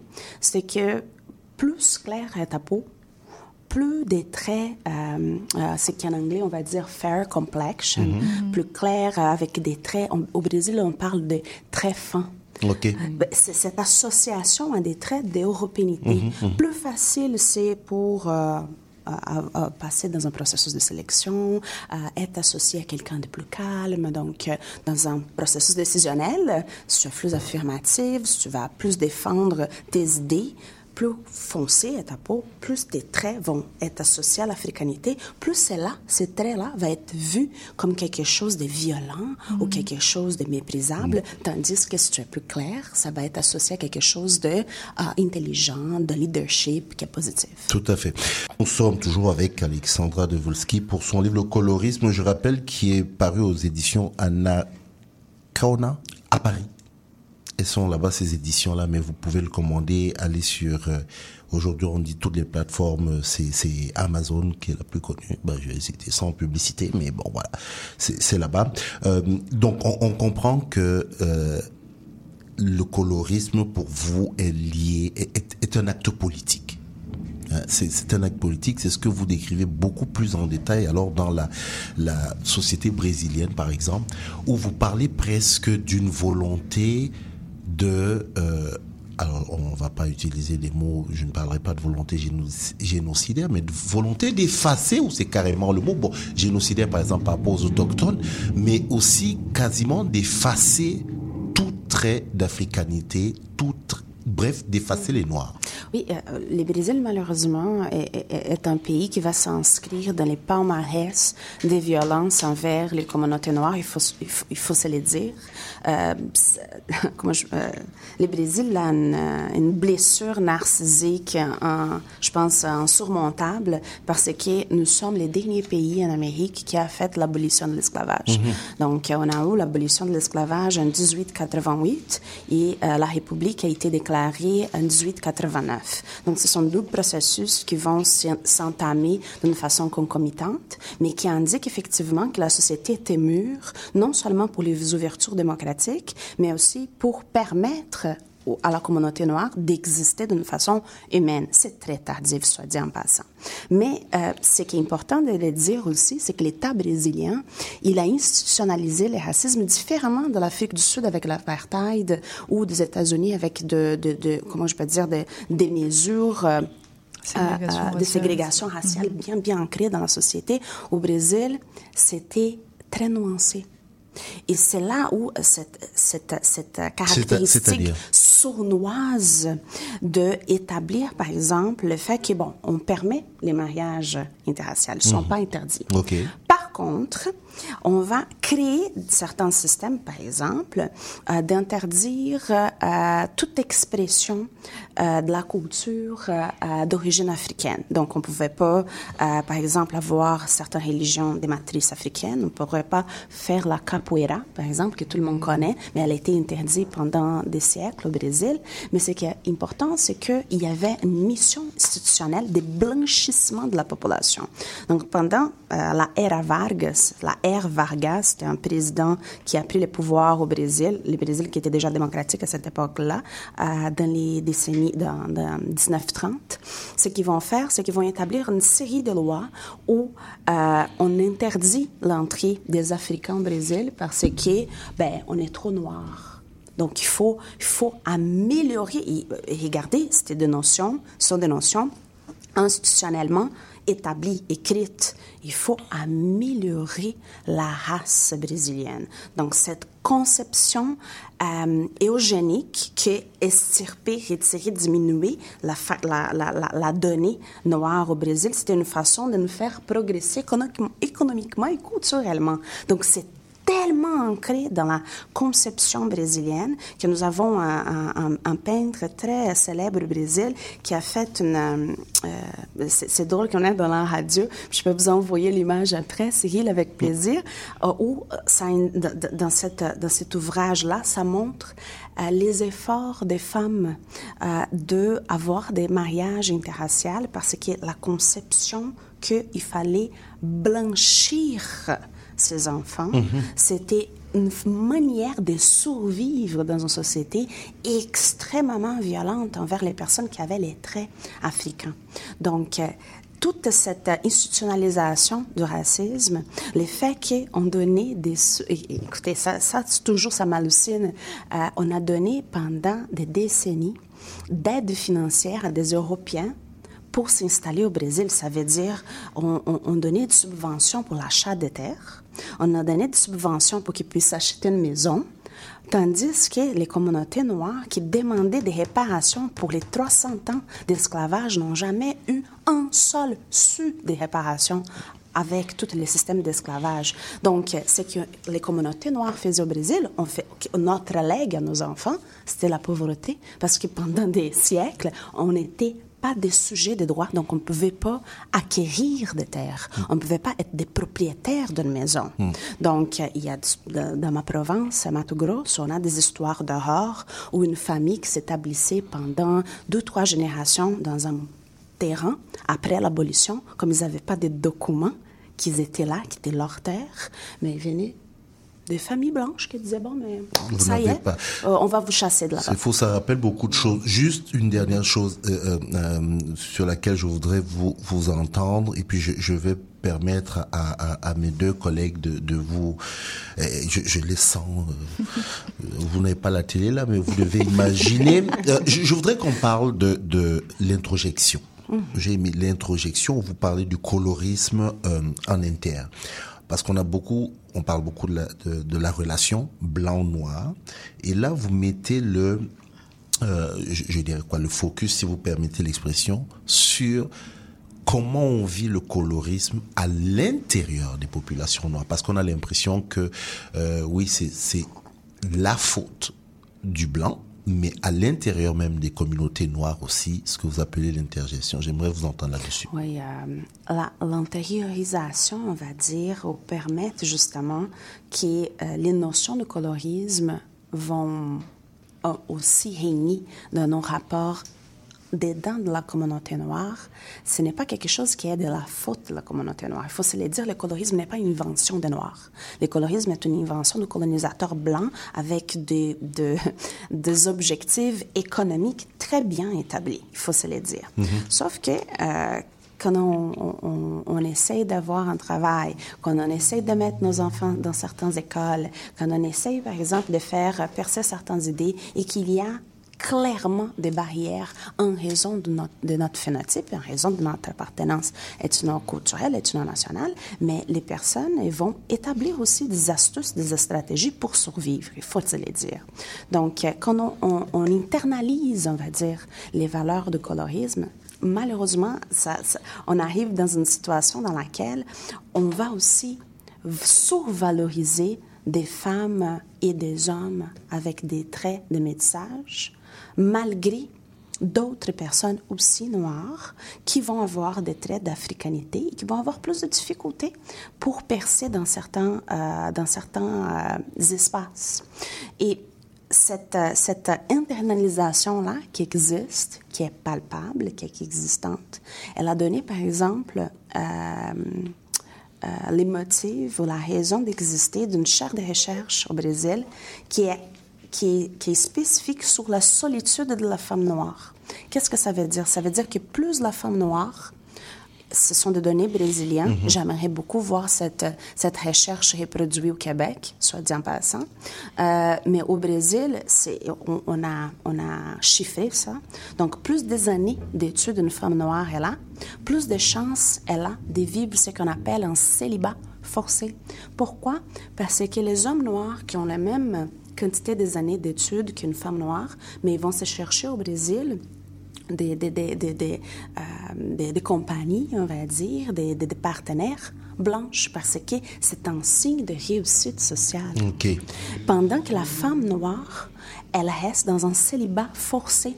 Donc, on a plus de femmes noires avec des années d'études qui n'arrivent pas s'y- à voir, par exemple, une famille, avoir des enfants quand elle le veut, bien évidemment. C'est pas une obligation, mais pour celles qui le veulent, c'est plus difficile étant donné qu'elles sont, elles sont plus titrées. Et il y a beaucoup de chercheurs qui se sont penchés sur cette idée-là et comment le fait que, justement, le métissage va, va impacter la vie bien évidemment privée, familiale, mais aussi la vie professionnelle, parce que les statistiques ne mentent pas. Plus on a de pigmentation sur la peau, plus on a des traits africains au Brésil, moins ton salaire, moins, euh, plus petit va être votre revenu annuel. Donc, ce sont des choses qui sont chiffrables et qui sont tributaires de ce système-là. Mhm.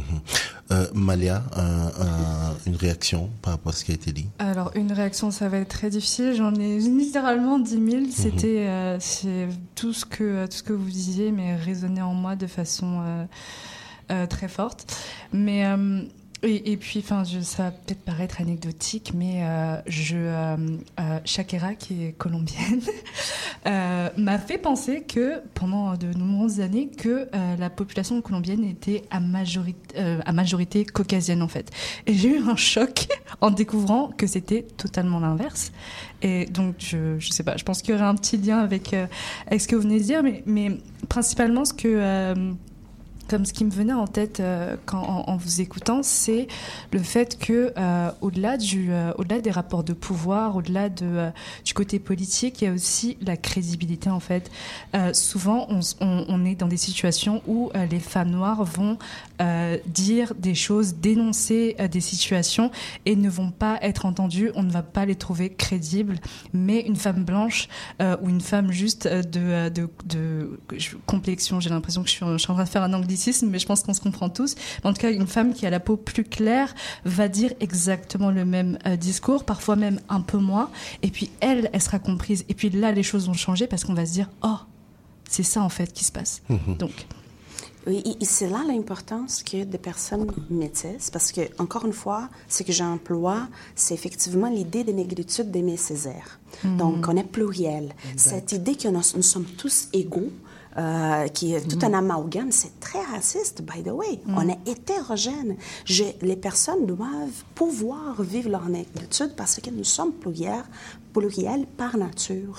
Mais il faut et ça, c'est très important pour moi. Il faut comprendre que dans ce système-là, il y a des facilités, il y a des difficultés en raison du système colonial, en raison de l'historicisation de, de- de comment on a été évacué de notre humanité. On ne peut pas établir des relations égalitaires, équitables, sans avoir cette compréhension-là, qui faut à ont été. Oui. Donc, quand tu parles de Shakira, ça vient, immédiatement.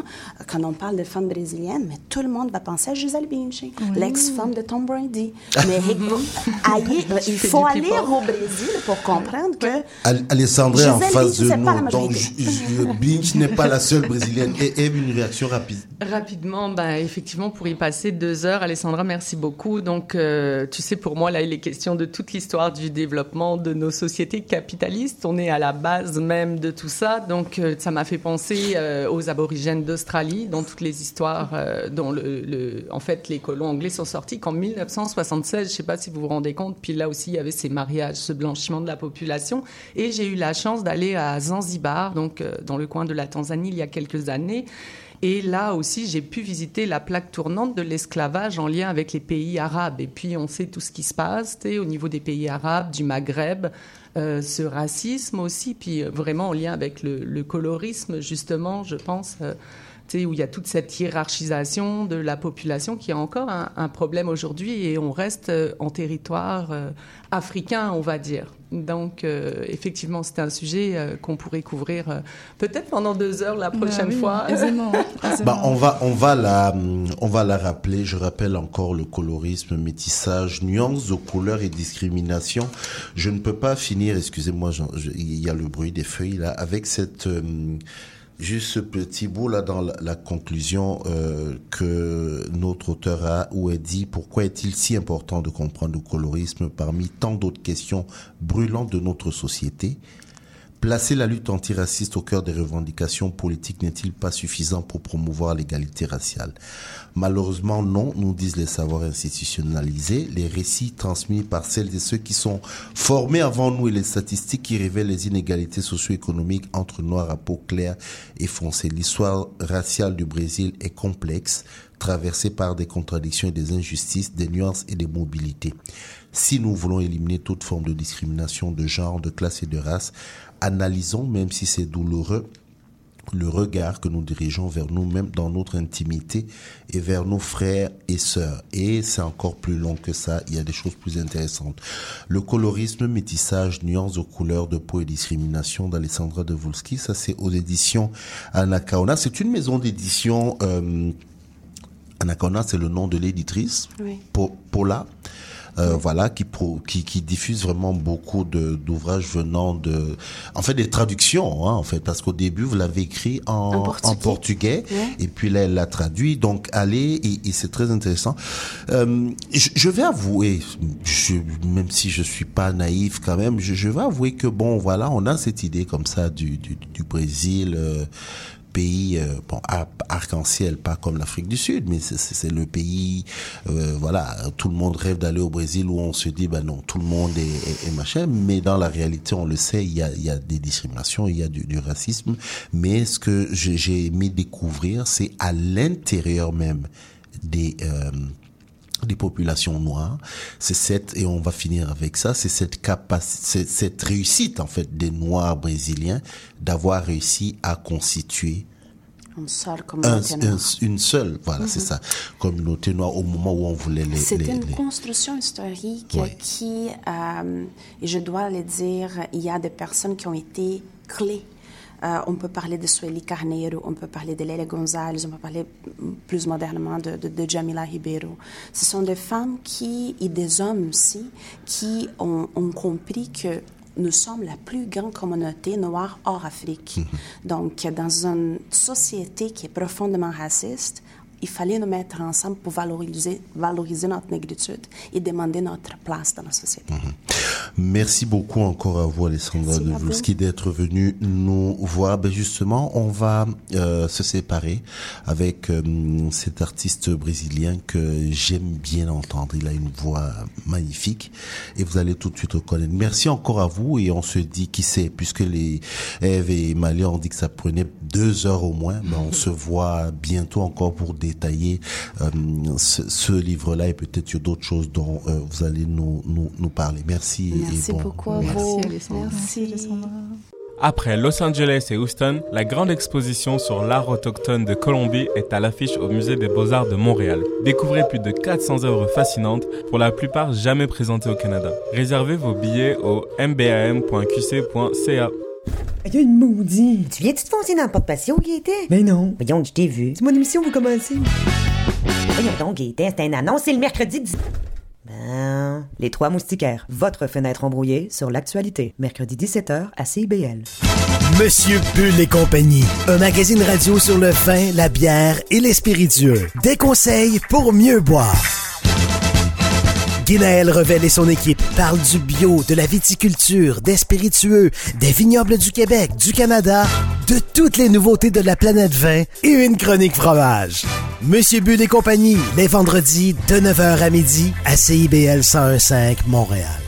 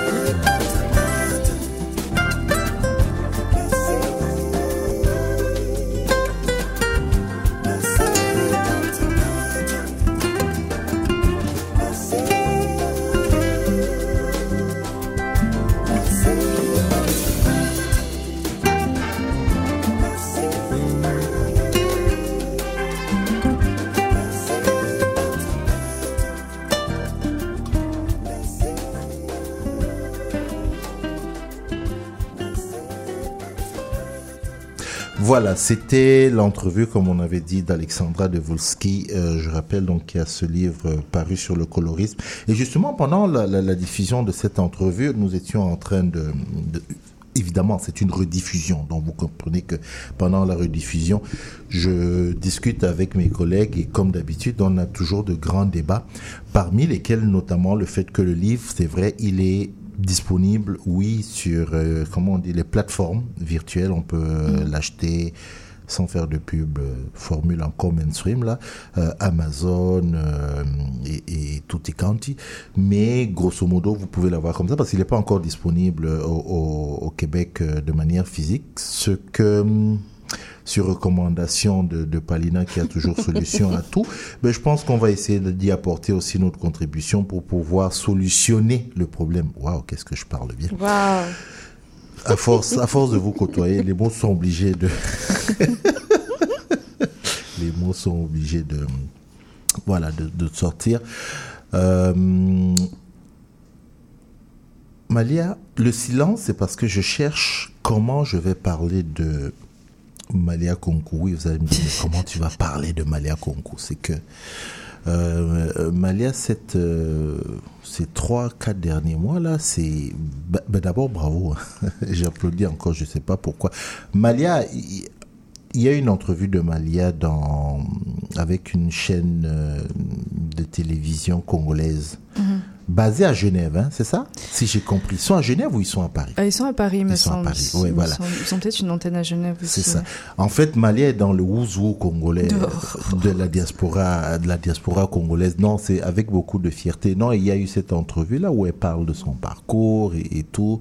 Et puis, tu sais, euh, pour Palina qui, qui, qui nous tape toujours sur les doigts à cause du comparatif France-Québec là, le regard qui est porté sur euh, le regard diaspora Europe versus diaspora euh, Amérique du Nord, c'est-à-dire je parler les, les diasporas africaines vivant en Europe et euh, versus celles en, Amérique du Nord, c'est toujours ouais, il y a aussi une différence quoi. Ça fait que du côté de l'Europe, et je le dis parce que j'ai vécu des, deux côtés, du côté de l'Europe, il y a toujours vis-à-vis de l'Amérique où on se dit, ah tiens, chez vous, ça se passe comme ça, c'est ça. Et puis donc de voir Malia, euh, ben, justement, honoré, c'était une très bonne chose pour ce, média-là. Euh, Dis-nous deux mots sur ce média-là. D'ailleurs, je vais mettre la la, comment, cette vidéo, là, il faut qu'on la mette sur les pages de Néo-Québec. C'était quoi cette entrevue?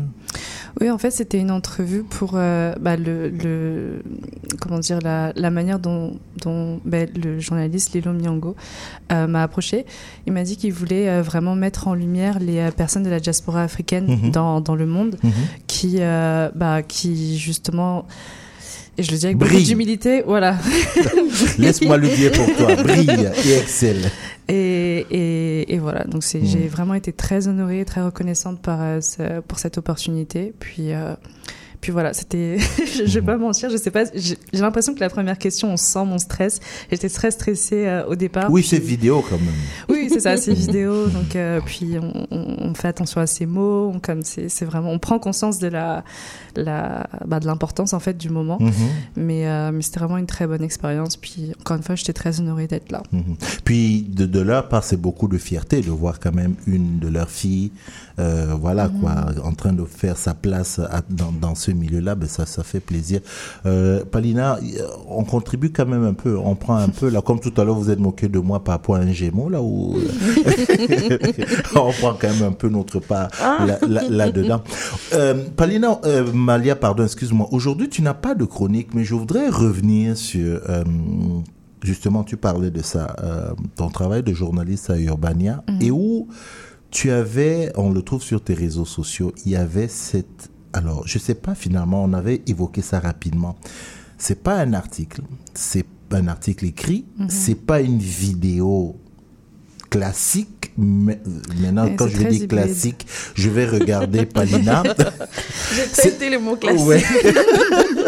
Il a peur de moi maintenant, c'est terrible. C'est- un, un- concept, un format assez, hum, merci, assez hybride euh, et qui a pour titre euh, Comment devenir conspirationniste? Mhm. Et si c'était vous, mais en fait, on te voit, puis tu as différentes ficelles qui te. C'est ça. Comme une Comme une marionnette, quoi, en fait, marionnette, voilà, comme une petite marionnette. Euh, La COVID.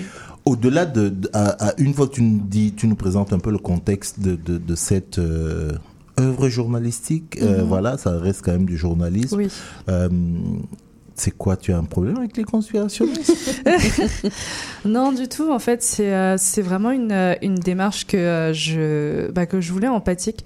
Euh, je Ah, empathique, tu dis, hein? Empathique, oui, c'est ça. C'est que je tout ce qui est conspiration, me- naturellement, j'ai vraiment une, euh, une fascination pour ça. Donc, comme on pourrait faire deux heures d'émission Mhm. sur euh, les différentes On a conspirations que je connais. minutes, non, mais comme ben, par exemple la conspiration euh, par laquelle je commence ce, ce- bah, c'est à la limite du documentaire, de, du court métrage. C'est comme vraiment beaucoup de choses en même temps, mais c'est euh, en particulier quelque chose de journalistique.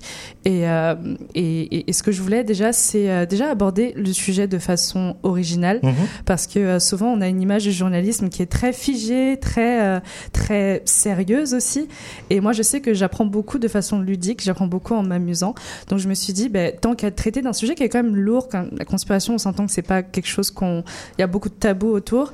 Ben, tant qu'à traiter de ça, vaut mieux le faire en, en injectant ben, de ma personnalité, mais euh, et aussi, ben, je, je ne peux que aussi citer Alexandre Sarkis, qui est comme à la réalisation, qui été vraiment excellent, qui m'a aidé à, à, à mettre tout ça en, en, en place. Mais comme je voulais vraiment traiter ça de, euh, façon, euh, bah, de façon colorée, de façon euh, ludique encore une fois. Mais le, ma, ma visée derrière tout ça, c'était vraiment de, de ne pas diaboliser en fait les personnes qui sont conspirationnistes et de ne pas non plus, en fait, de poser un regard assez explicatif, neutre aussi possible que ce soit sur le, le bah, la manière dont ces personnes-là deviennent conspirationnistes, tombent dans ces théories du complot, tombent dans ces croyances qui deviennent de plus en plus fortes et qui commencent à conditionner leur comportement, qui commencent à, vraiment euh, les ostraciser de leur entourage, qui vraiment commencent à, régir en fait leur vie. Et vraiment, c'est ce que je voulais, c'est juste poser un regard explicatif et dire, ok, c'est comme ça que ça se passe. Et non seulement c'est comme ça que ça se passe, mais personne euh, n'est à l'abri de tomber aussi dans la conspiration. Donc c'est- c'était vraiment pour expliquer ce phénomène-là que euh, j'ai, euh, fait euh, avec Urbania, bien sûr. Ok, ce là, il y, a- y des mots là que tu as utilisés qui m'ont un peu. euh, Tu parles de fascination. Mhm.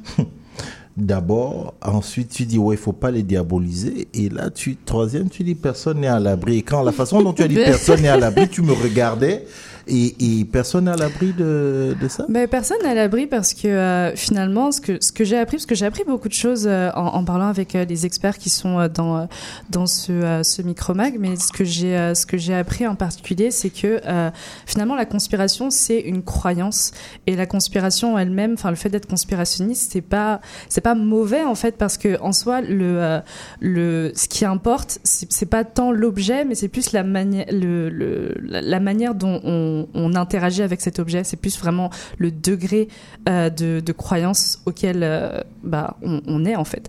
Et par exemple, bah, on, peut penser que je, je, je spoil un peu la fin. On peut penser par exemple que Michael Jackson n'est jamais mort, qu'il est, euh, qu'il est sur une île déserte à l'heure à laquelle on parle, il est avec Tupac, qui n'est pas mort aussi. On peut penser toutes ces choses-là, et puis c'est inoffensif, ça ne, tu sais, c'est- la société n'en est pas euh, plus en danger ou moins en danger par rapport à ça en fait. Mais euh, si tu crois au point de harceler la famille de Michael Jackson, au point de faire des manifestations, au point de comme vraiment, t'es- escalader dans, dans l'échelle de l'intensité, c'est là où ça devient un problème. Donc, en Tout comme on croit, par exemple, on peut aussi croire que euh, la Covid, c'était un truc Une qu'on a fait dans un labo pour décimer les Africains, Mhm. par exemple. Euh, bah oui, oui, oui, il y a, C'est il y a ça. beaucoup de personnes qui, qui y croient, mais en soi, c'est qu'est-ce que tu fais avec cette croyance-là? Comment est-ce que tu interagis avec ça? Est-ce que tu, est-ce que ça te pousse à poser des actes dangereux? Est-ce que ça te pousse à justement être une, une menace pour la société? Comme, ou est-ce que tu, tu gardes ces croyances pour toi ou pour ton cercle proche? Et puis Tu vois, genre personne ne peut venir. un- euh, oh, j'ai le terme me- me- m'échappe, mais comme personne ne peut venir euh, t'influencer dans ton cercle privé. Il y a une série, euh, elle est vieille. Mhm. Et pendant que je, tu, tu parlais, je cherchais le nom. C'est X-Files? Ah oui, oui, X-Files. C'est ça, hein? Uh-huh. Avec un duo, là Euh, je, je connais de nom, Oui. je vois l'affiche, mais oui. oui. voilà.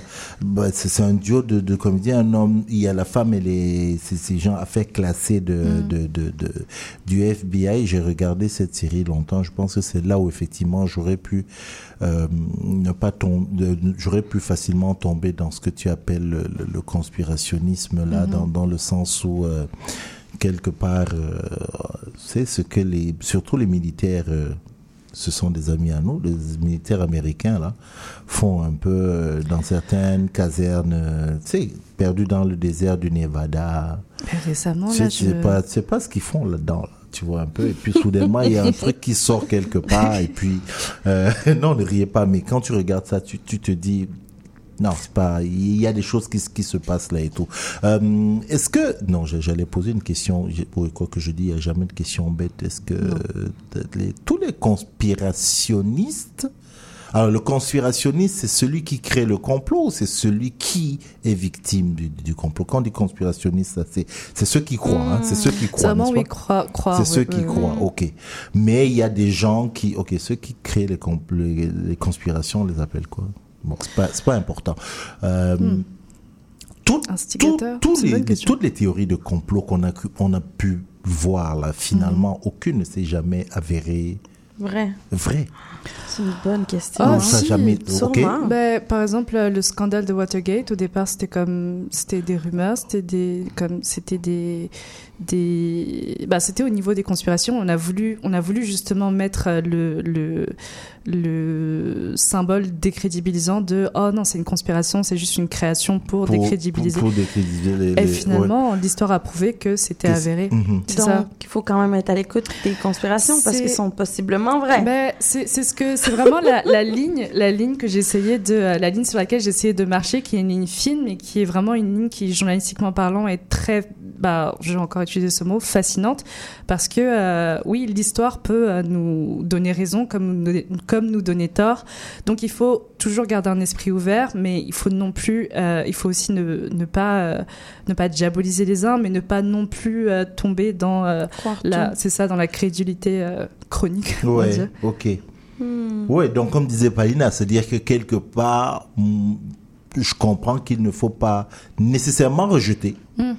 Mais Ce jour de l'esprit critique, c'est vraiment euh, une sorte de garder une, une sorte de souplesse en fait. oui, mais toi, la journaliste, tu Mhm. peux avoir l'esprit critique, Oui. mais le, j'ai envie de dire, les, les autres, le reste de la population n'a pas nécessairement C'est là que c'est dangereux pour moi. l'esprit critique Oui. pour euh, se dire bon ok je vais les surveiller mais sans vraiment trop y croire Mhm. je vais juste les regarder comme ça Ben, c'est pour ça qu'il faut. ben, Je pense que l'esprit critique que j'ai, tout le monde vraiment peut, peut l'avoir. Et puis peut-être que moi, mon esprit critique, je peux encore le, le, bah, le, le, le rendre encore plus Ouais, critique, plus critique, en- ouais. au, au contact, au contact d'autres personnes. Mhm. Mais, euh, mais moi, mon réflexe, c'est de toujours vérifier plusieurs fois l'information qui est sous mes yeux. Et de. C'est toujours comme une sorte de porte ouverte que je me garde de peut-être que c'est vrai, mais je vais quand même essayer de vérifier avec tous les éléments qui sont bah, que Google nous nous euh, nous donne pour Mhm. euh, pour essayer de trancher ensuite et me dire bon peut-être que c'est vrai c'est toujours du peut-être c'est toujours de la probabilité comme on n'est jamais vraiment vraiment sûr jusqu'à ce que bah, des vraies preuves tombent Palina tu en penses quoi? T'es conspirationniste? Pas est-ce que tu es est-ce que tu en penses quoi de, Ben, il y en a qui pourraient dire avec tout ce que je dis que je le suis, tu sais. Comme, mais je veux dire. c'est fou j'ai pas osé me lancer là-dedans Mais- publiquement là. Non, mais je veux dire que tout le monde, on peut traiter tout le monde conspirationniste parce qu'on a des pensées très radicales, puis on refuse d'autres pensées et tout ça. Mais pour moi, où ce que tu deviens conspirationniste, justement, comme le dit Malia, c'est quand tu avances des sources que tu réfléchis pas, ça devient dangereux, puis tu refuses, en fait, cette flexibilité-là. Mhm. Moi, je le dis toujours, dans, on- on va toujours continuer de réfléchir et qu'on m'apporte un argument inverse, ça va me faire plaisir de prendre ça, puis de faire « Wow, tu m'en donnes une bonne, je vais réfléchir là-dessus ». Puis c'est là le problème avec les conspirationnistes, que pour moi, on a vu vraiment une montée avec la pandémie, mais veut, veut pas, avec l'ère du numérique, il y a- tout le monde a des plateformes. Puis on peut se concentrer sur bien ce qu'on veut. Puis on a créer des billets comme on veut. Donc, malgré toutes les lois qu'on a en ce moment, parce qu'on peut en créer d'autres, on n'est pas à justement... euh, on n'est pas protégé Mhm. de devenir conspirationniste parce que c'est facile de tomber justement là-dedans et d'y croire vu qu'on se base sur des choses où ce qu'on est dans des zones grises où ce qu'il y qu'il y a une ligne fine que c'est tellement facile d'y croire justement on dit vérifier les sources mais c'est le seul truc que j'ai un peu de la misère c'est mais comment on fait pour vérifier complètement les sources à ce jour où qu'il y a des gens qui vont créer des nouveaux sites créer un vidéo ça. créer falsifier des images de des plus en plus archives. crédible avec l'intelligence artificielle. Et puis, Exactement. ouais, ouais, ouais. Fait que moi, c'est là que je fais, ben, comment on fait maintenant pour vérifier nos sources? Comment Ouais. on fait pour développer notre sens critique comme nous, on le fait?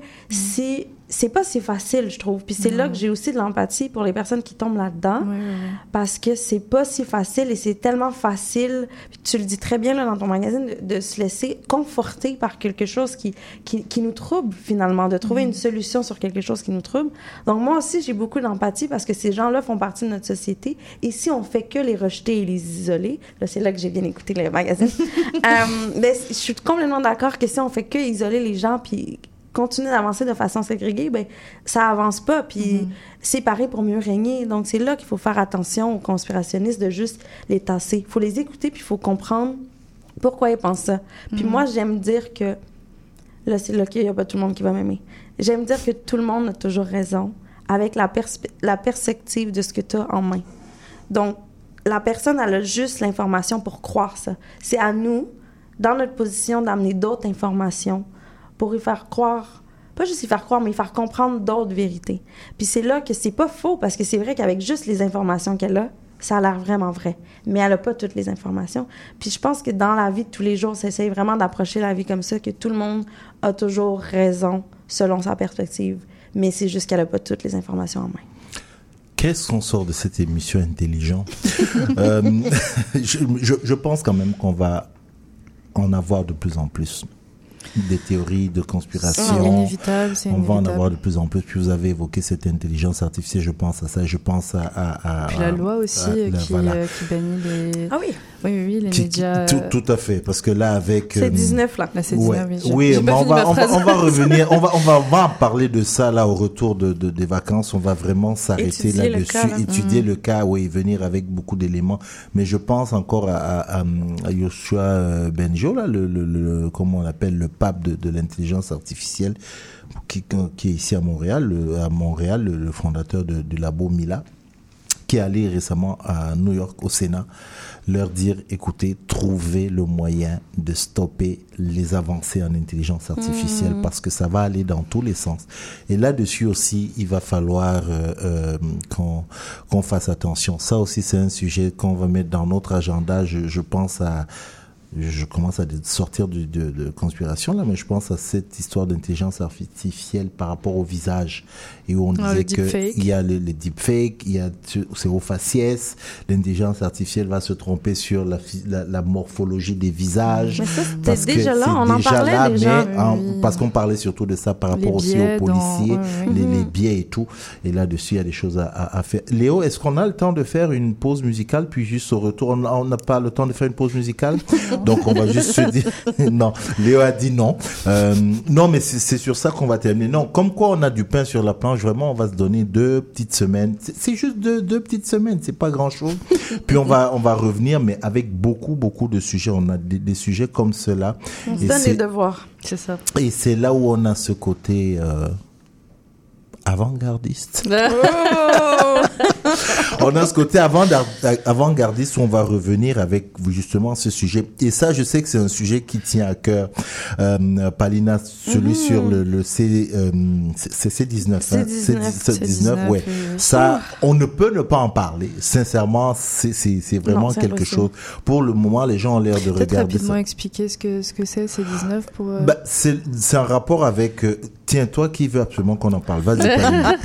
Mais c'est un rapport avec En les- quelques mots. En quelques mots. Oui. Fait que je vais pas rentrer dans les détails, euh, mais c'est de plus en plus dur de trouver de l'information parce que c'est bloqué. Puis on a de la misère à le transmettre. Fait que, bref, Euh, c'est il y a une loi qui a été euh, discutée, qui a été approuvée au Canada, où on ne veut plus faire de la publicité de tous les réseaux, les réseaux de masse, les, donc la presse de masse. Donc là, on parle des mainstream, sur nos réseaux sociaux de méta. Donc on parle de Facebook et Instagram. Ce qui veut dire que potentiellement, on ne peut plus retrouver de l'information de ces médias-là sur Facebook et Instagram. Euh, puis c'est seulement au Canada ce que Facebook dit. Euh, parce que moi, j'ai reçu la notification comme quoi, selon la nouvelle loi C-19, euh, nous allons bloquer tout ce qui vient des médias au Canada et tout ça. Donc voilà, je vous laisse un peu là-dessus. Ça se retrouve très facilement la loi. C'est compliqué à lire, mais il y a la conférence de presse qui éclaire beaucoup qui quand même. éclaire beaucoup, ouais. Mais, mais c'est ça, c'est cette bagarre qui a, hein, comme, Mhm. comme dit Palina, c'est cette bagarre qui a entre ce qu'on appelle là, les, les GAFA, les, les Mhm. Google et les Apple de ce monde, et les, les, les médias. Puis le gouvernement a réagi parce que eux, ils veulent imposer des choses. Et puis bah, là, le gouvernement a réagi. Donc, euh, ça, ouais, puis sans tu, l'accès à la presse, ben, tu, liras, personnes, tu liras les informations, tu Ben oui. liras les informations sur le site de la presse et non pas, par exemple, sur Facebook avec un lien. Et donc là, effectivement, comme tu dis, les gens ils vont voir la théorie de- de- de- des complots. Ben oui.